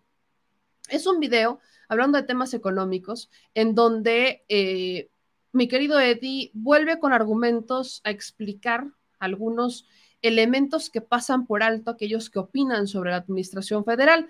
Vamos a ver, a escuchar qué es lo que subió mi querido Eddie Small en este video. Yo hice el compromiso y yo mis compromisos los cumplo. Algunos me tardaré, pero los cumplo. Sobre respaldar y seguir publicando lo que él está exhibiendo. Él ha estado siendo víctima de unos cuantos momentos de censura en sus redes sociales, porque obviamente los intereses que están en contra de su voz tienen recursos, o sea, tienen varo, pues, y tienen respaldo con varo. Entonces, lamentablemente, pues aquí es en donde hacemos team back. Y quiero que usted escuche lo que Eddie Small comparte. Se lo comenté en el video, en la, en la entrevista que tuvimos y le dije, yo aquí voy a seguir compartiendo tu contenido. Entonces, nos acá cumpliendo esto. Vamos a ver qué compartió Eddie Small en sus videos de esta semana. En este caso voy a hablar del porcentaje de crecimiento o de crecimiento del PIB en cada sexenio y comparado con regiones importantes del mundo. En este caso, primero que nada con Cedillo, les platico, durante su sexenio llegó a caer el PIB hasta menos 6.3%, sin pandemia, pero terminó en 3.3% de incremento. Con Fox llegó a caer hasta 0.1% y acabó en 2% arriba. Con Calderón cayó hasta el 5% y acabó en 1.9 arriba. Con Peña, 2.47 arriba. Con AMLO, con una pandemia sin precedentes para todo el mundo, donde todos los PIBs del mundo cayeron, menos el de China, ya con la recuperación, solamente menos 0.4% para que no anden golpeteando. Ahora si acercan, por favor, podemos ver cómo se comportaron todas las demás regiones en estos sexenios, para que tengan una idea de qué tan bien lo pudieron haber hecho unos de otros. Obviamente hay que comparar también versus deuda, ¿eh? no se les olvide. Bueno, en este caso el gran, gran ganador es China, con este PIB que viene de décadas, con un crecimiento muy interesante. ¿Y por qué bien? Porque es un PIB, un crecimiento enfocado a la equidad de oportunidad y al incremento del ingreso per cápita por ciudadano. Ahorita China ya estiró la liga y va a tener que repensarlo porque ya perdió competitividad. Eso se los explico en otro video. Y bueno, darles la buena noticia que la tendencia del PIB en este último trimestre, en el tercer trimestre que ya reportó, México, tendencia positiva, creció y el de Estados Unidos decreció. Estoy hablando del trimestre. Europa trae PIB positivo, pero ya con muchos problemas para este invierno, ¿eh? Luego les platico por qué. Estados Unidos PIB negativo y les explico por qué va a continuar así en otro video. China trae PIB negativo, como les vengo diciendo, ya tiene que repensar. México se va a ver muy beneficiado por el nearshoring. México tiene un momento histórico, pero no se puede hablar de, de, de crecimiento del PIB sin deuda. Acérquense aquí y vean cómo se comporta el porcentaje de deuda versus el PIB durante la pandemia de 2018, ahora México cuidó muchísimo.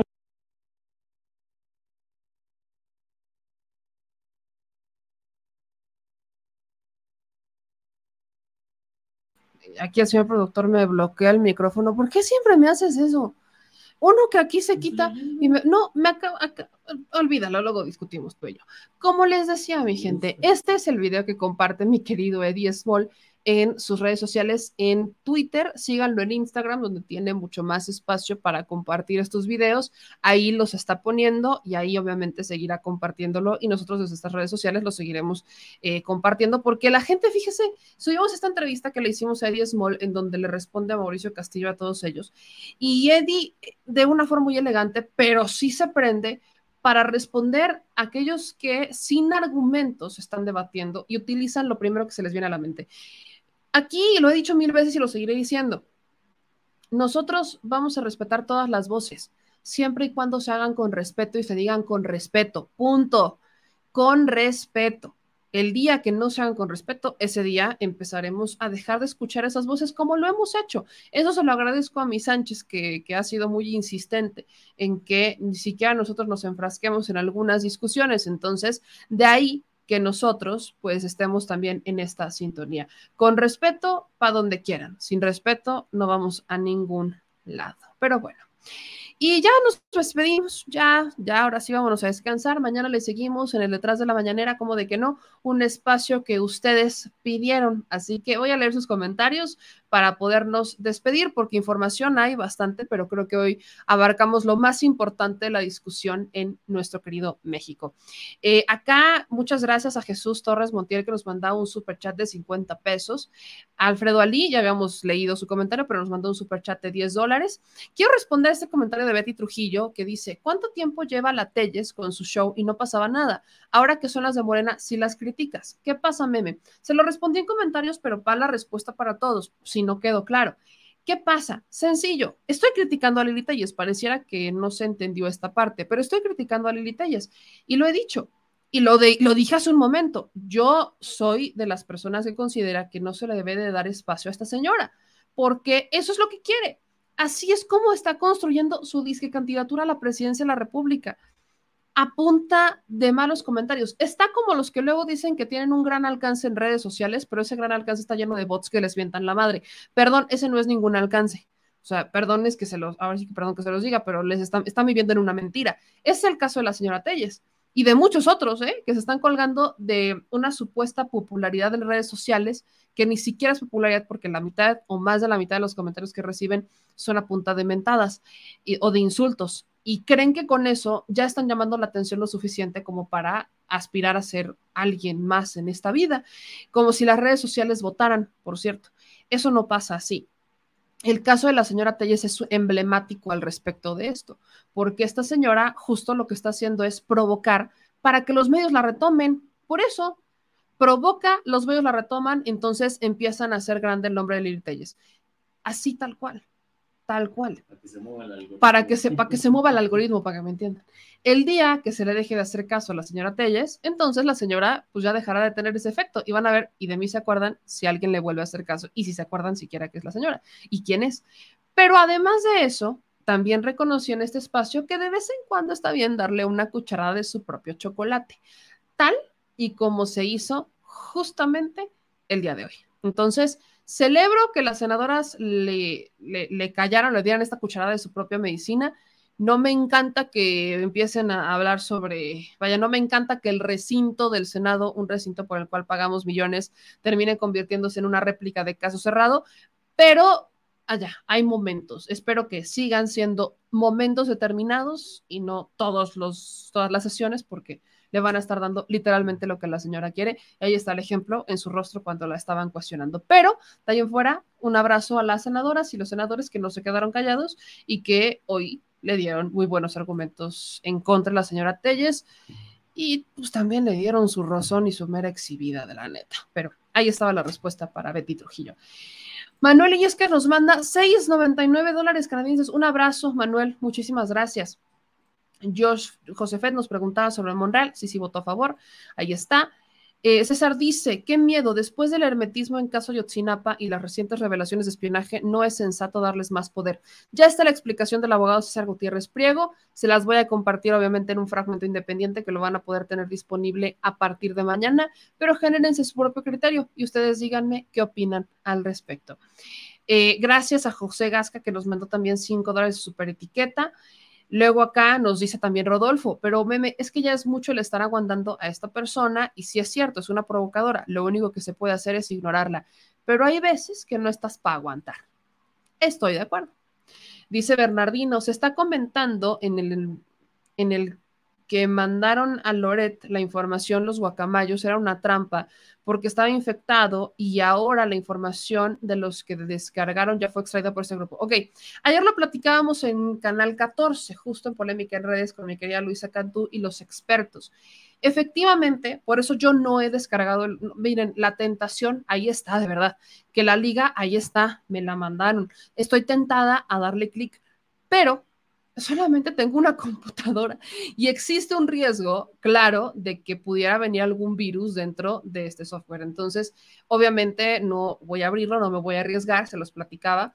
Prefiero eh, ir con medios de confianza que estén haciendo esto, eh, con la esperanza incluso de que ellos estén compartiendo la información tal cual sin su análisis, sino que compartan las capturas, que hasta este momento no he visto a muchos. ¿eh? En el caso de Loret, utilizaron las capturas de pantalla en lo que les convenía, no necesariamente en lo que textualmente decían algunas cosas que ellos interpretaron. Y me encantaría que fueran más medios los que compartieran textualmente lo que están encontrando para entonces generarse un criterio propio. Pero todos están editorializando porque les conviene editorializar, porque les conviene que se haga una presencia y hacer un eco. Repito, están desesperados por golpear a esta administración. Y vaya, Guacamaya les cayó como anillo al dedo así como el libro del rey del cash les cayó como anillo al dedo, que sin siquiera conocerlo, pues les cayó como anillo al dedo. Y ahí tenían la propia respuesta del presidente sobre el rey del cash, ¿no? Aquellos, este medio de comunicación, la política online, que juraba y perjuraba que iban a, que había una operación de Estado para evitar que saliera el libro, que no sé qué, pues el presidente dijo, pues que publiquen lo que quieran. Ese es el presidente al que me refiero ese presidente sí genera confianza, porque con seguridad está diciendo que publiquen de mí lo que quieran, si tienen pruebas, denuncien, demuéstrenlas, pónganlas sobre la mesa, ahí están las instituciones, úsenlas. Ojalá y aprendamos de esto y no se nos olvide. Eh, dice Big meme, ¿también subirás un video corto de la ansiedad para compartirlo? Claro que sí, por supuesto. Por supuesto que sí lo vamos a subir. Eh, Mime Yamel, pregunta seria, ¿quién es Marisa? Una, ex amiga. Marisa resultaría ser una ex amiga de la senadora Lili Telles a, la que Lili Telles la bajó el marido. Esa es Marisa. Fíjate, mana. Fíjate, mana, pásame el café, oye. y con el internet que te deja congelada, es que sí, también el internet nos está ayudando. Vamos a tener que resetear el modem toda la noche, pero a ver qué pasa. Dice Molina, hay un asunto muy importante que me gustaría tratar con la diputada Andrea Chávez, es un asunto relacionado con el pueblo de Chihuahua. Eh, si quieres, mándame un correo electrónico, yo se lo reenvío a la diputada Andrea Chávez o al equipo de la diputada para que te busquen, ¿te parece? Y dicho eso, ya nos vamos. Vámonos a descansar. Vámonos a descansar. Les mando un beso a todos y a todos ustedes. Eh, aquí me encanta seguir viendo los comentarios, eh, seguirles leyendo. Ya saben que este espacio es para todas y todos, así que muchísimas, muchísimas gracias. aquí veo que siguen con los comentarios y que sigue el debate. ¿Cuándo voy a San Francisco? Próximamente esperen información, pero es más pronto de lo que ustedes se imaginan. Esperen próximamente información sobre San Francisco, más pronto de lo que ustedes se imaginan. Andaremos por allá Eh, también estarán algunos otros compañeros, así que esperen la información, no voy a spoiler nada porque va a haber material para compartirlo con ustedes, va a haber tiempo para par de días en San Francisco para platicar otra vez con nuestra gente y voy a aplicar la misma política que apliqué. Micrófono abierto. Lo mismo que hice en Los Ángeles va para San Francisco y para el lugar a donde yo vaya, micrófono abierto, que de eso se trata, que aprovechen estos espacios y los hagan suyos. Donde sea que estemos, el micrófono es para ustedes. Me despido con esta, les mando un beso, cuídense mucho, descansen, que pasen una excelente noche y nos vemos el día de mañana, 5 de octubre. Que pasen una excelente noche. Adiós, ya es 5. Adiós. Eso, muchas gracias. Adiós. Adiós.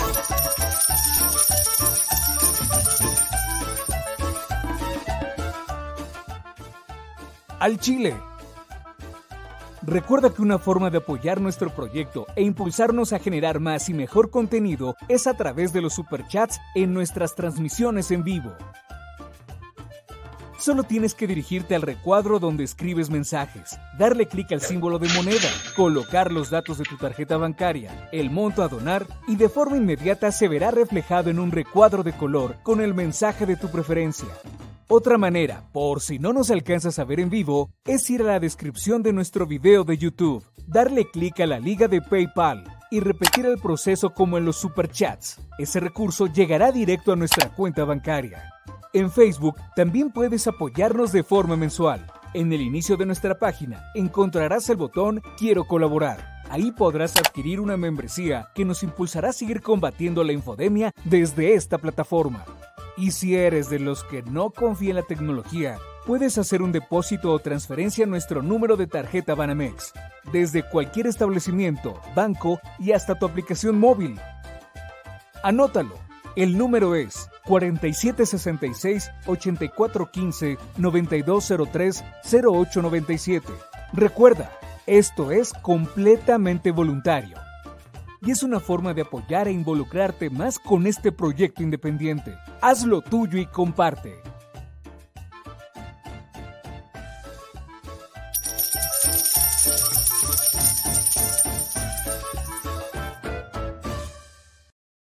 Si estás en Puebla y quieres un café que de verdad sepa a café, ve a Georgian Café. Vas a encontrar postres, variedad de cafés y tés, pero sobre todo un precio justo y sabor inigualable.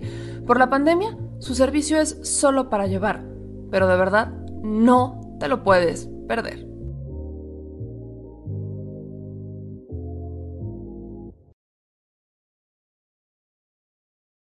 Al Chile, la indiferencia es el peor enemigo de todos y más de los animales. Los últimos datos del INEGI señalan que en México existen cerca de 18 millones de perros y alrededor del 70% viven en las calles, es decir, casi 13 millones han sido abandonados, extraviados o nacieron en las calles. Esto posiciona a México como el primer país de América Latina con mayor índice de perros abandonados y también con mayor indiferencia al tema. El abandono es un fenómeno que afecta a perros y gatos de todo tipo, no entiende de edades o de razas. El 20% de perros y el 11% de gatos abandonados son de pura raza, mientras que el resto son mestizos. Por otro lado, la mayoría de perros y gatos llegan al refugio en la edad adulta, aunque también son recogidos cachorros y animales de edad avanzada. El maltrato animal también está presente y nuestro país aún está en pañales, pese a que se está comenzando a legislar para crear sanciones más severas a quienes cometan ese tipo de delitos. Por eso es importante la participación ciudadana y pedimos tu ayuda. Es hora de dejar de callar y ayudar a darles voz a quienes siempre están ahí para darnos una patita. Educar, esterilizar, identificar, reflexionar y adoptar es básico para revertir la tendencia pero si tú no tienes la posibilidad de adoptar o rescatar, ayuda a diferentes organizaciones que ya lo hacen. Angelitos peludos.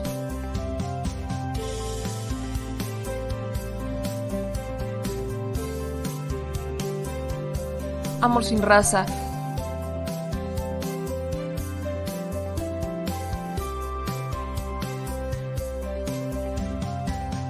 Puebla.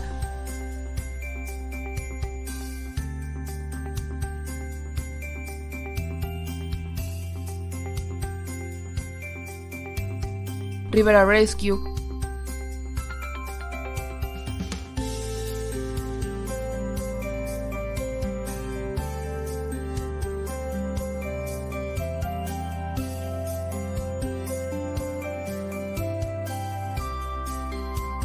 Voz Animal MX,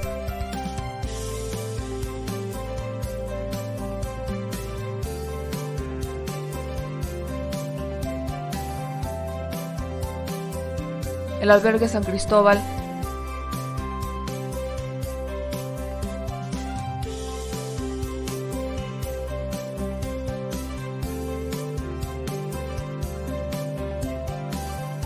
Fundación Toby.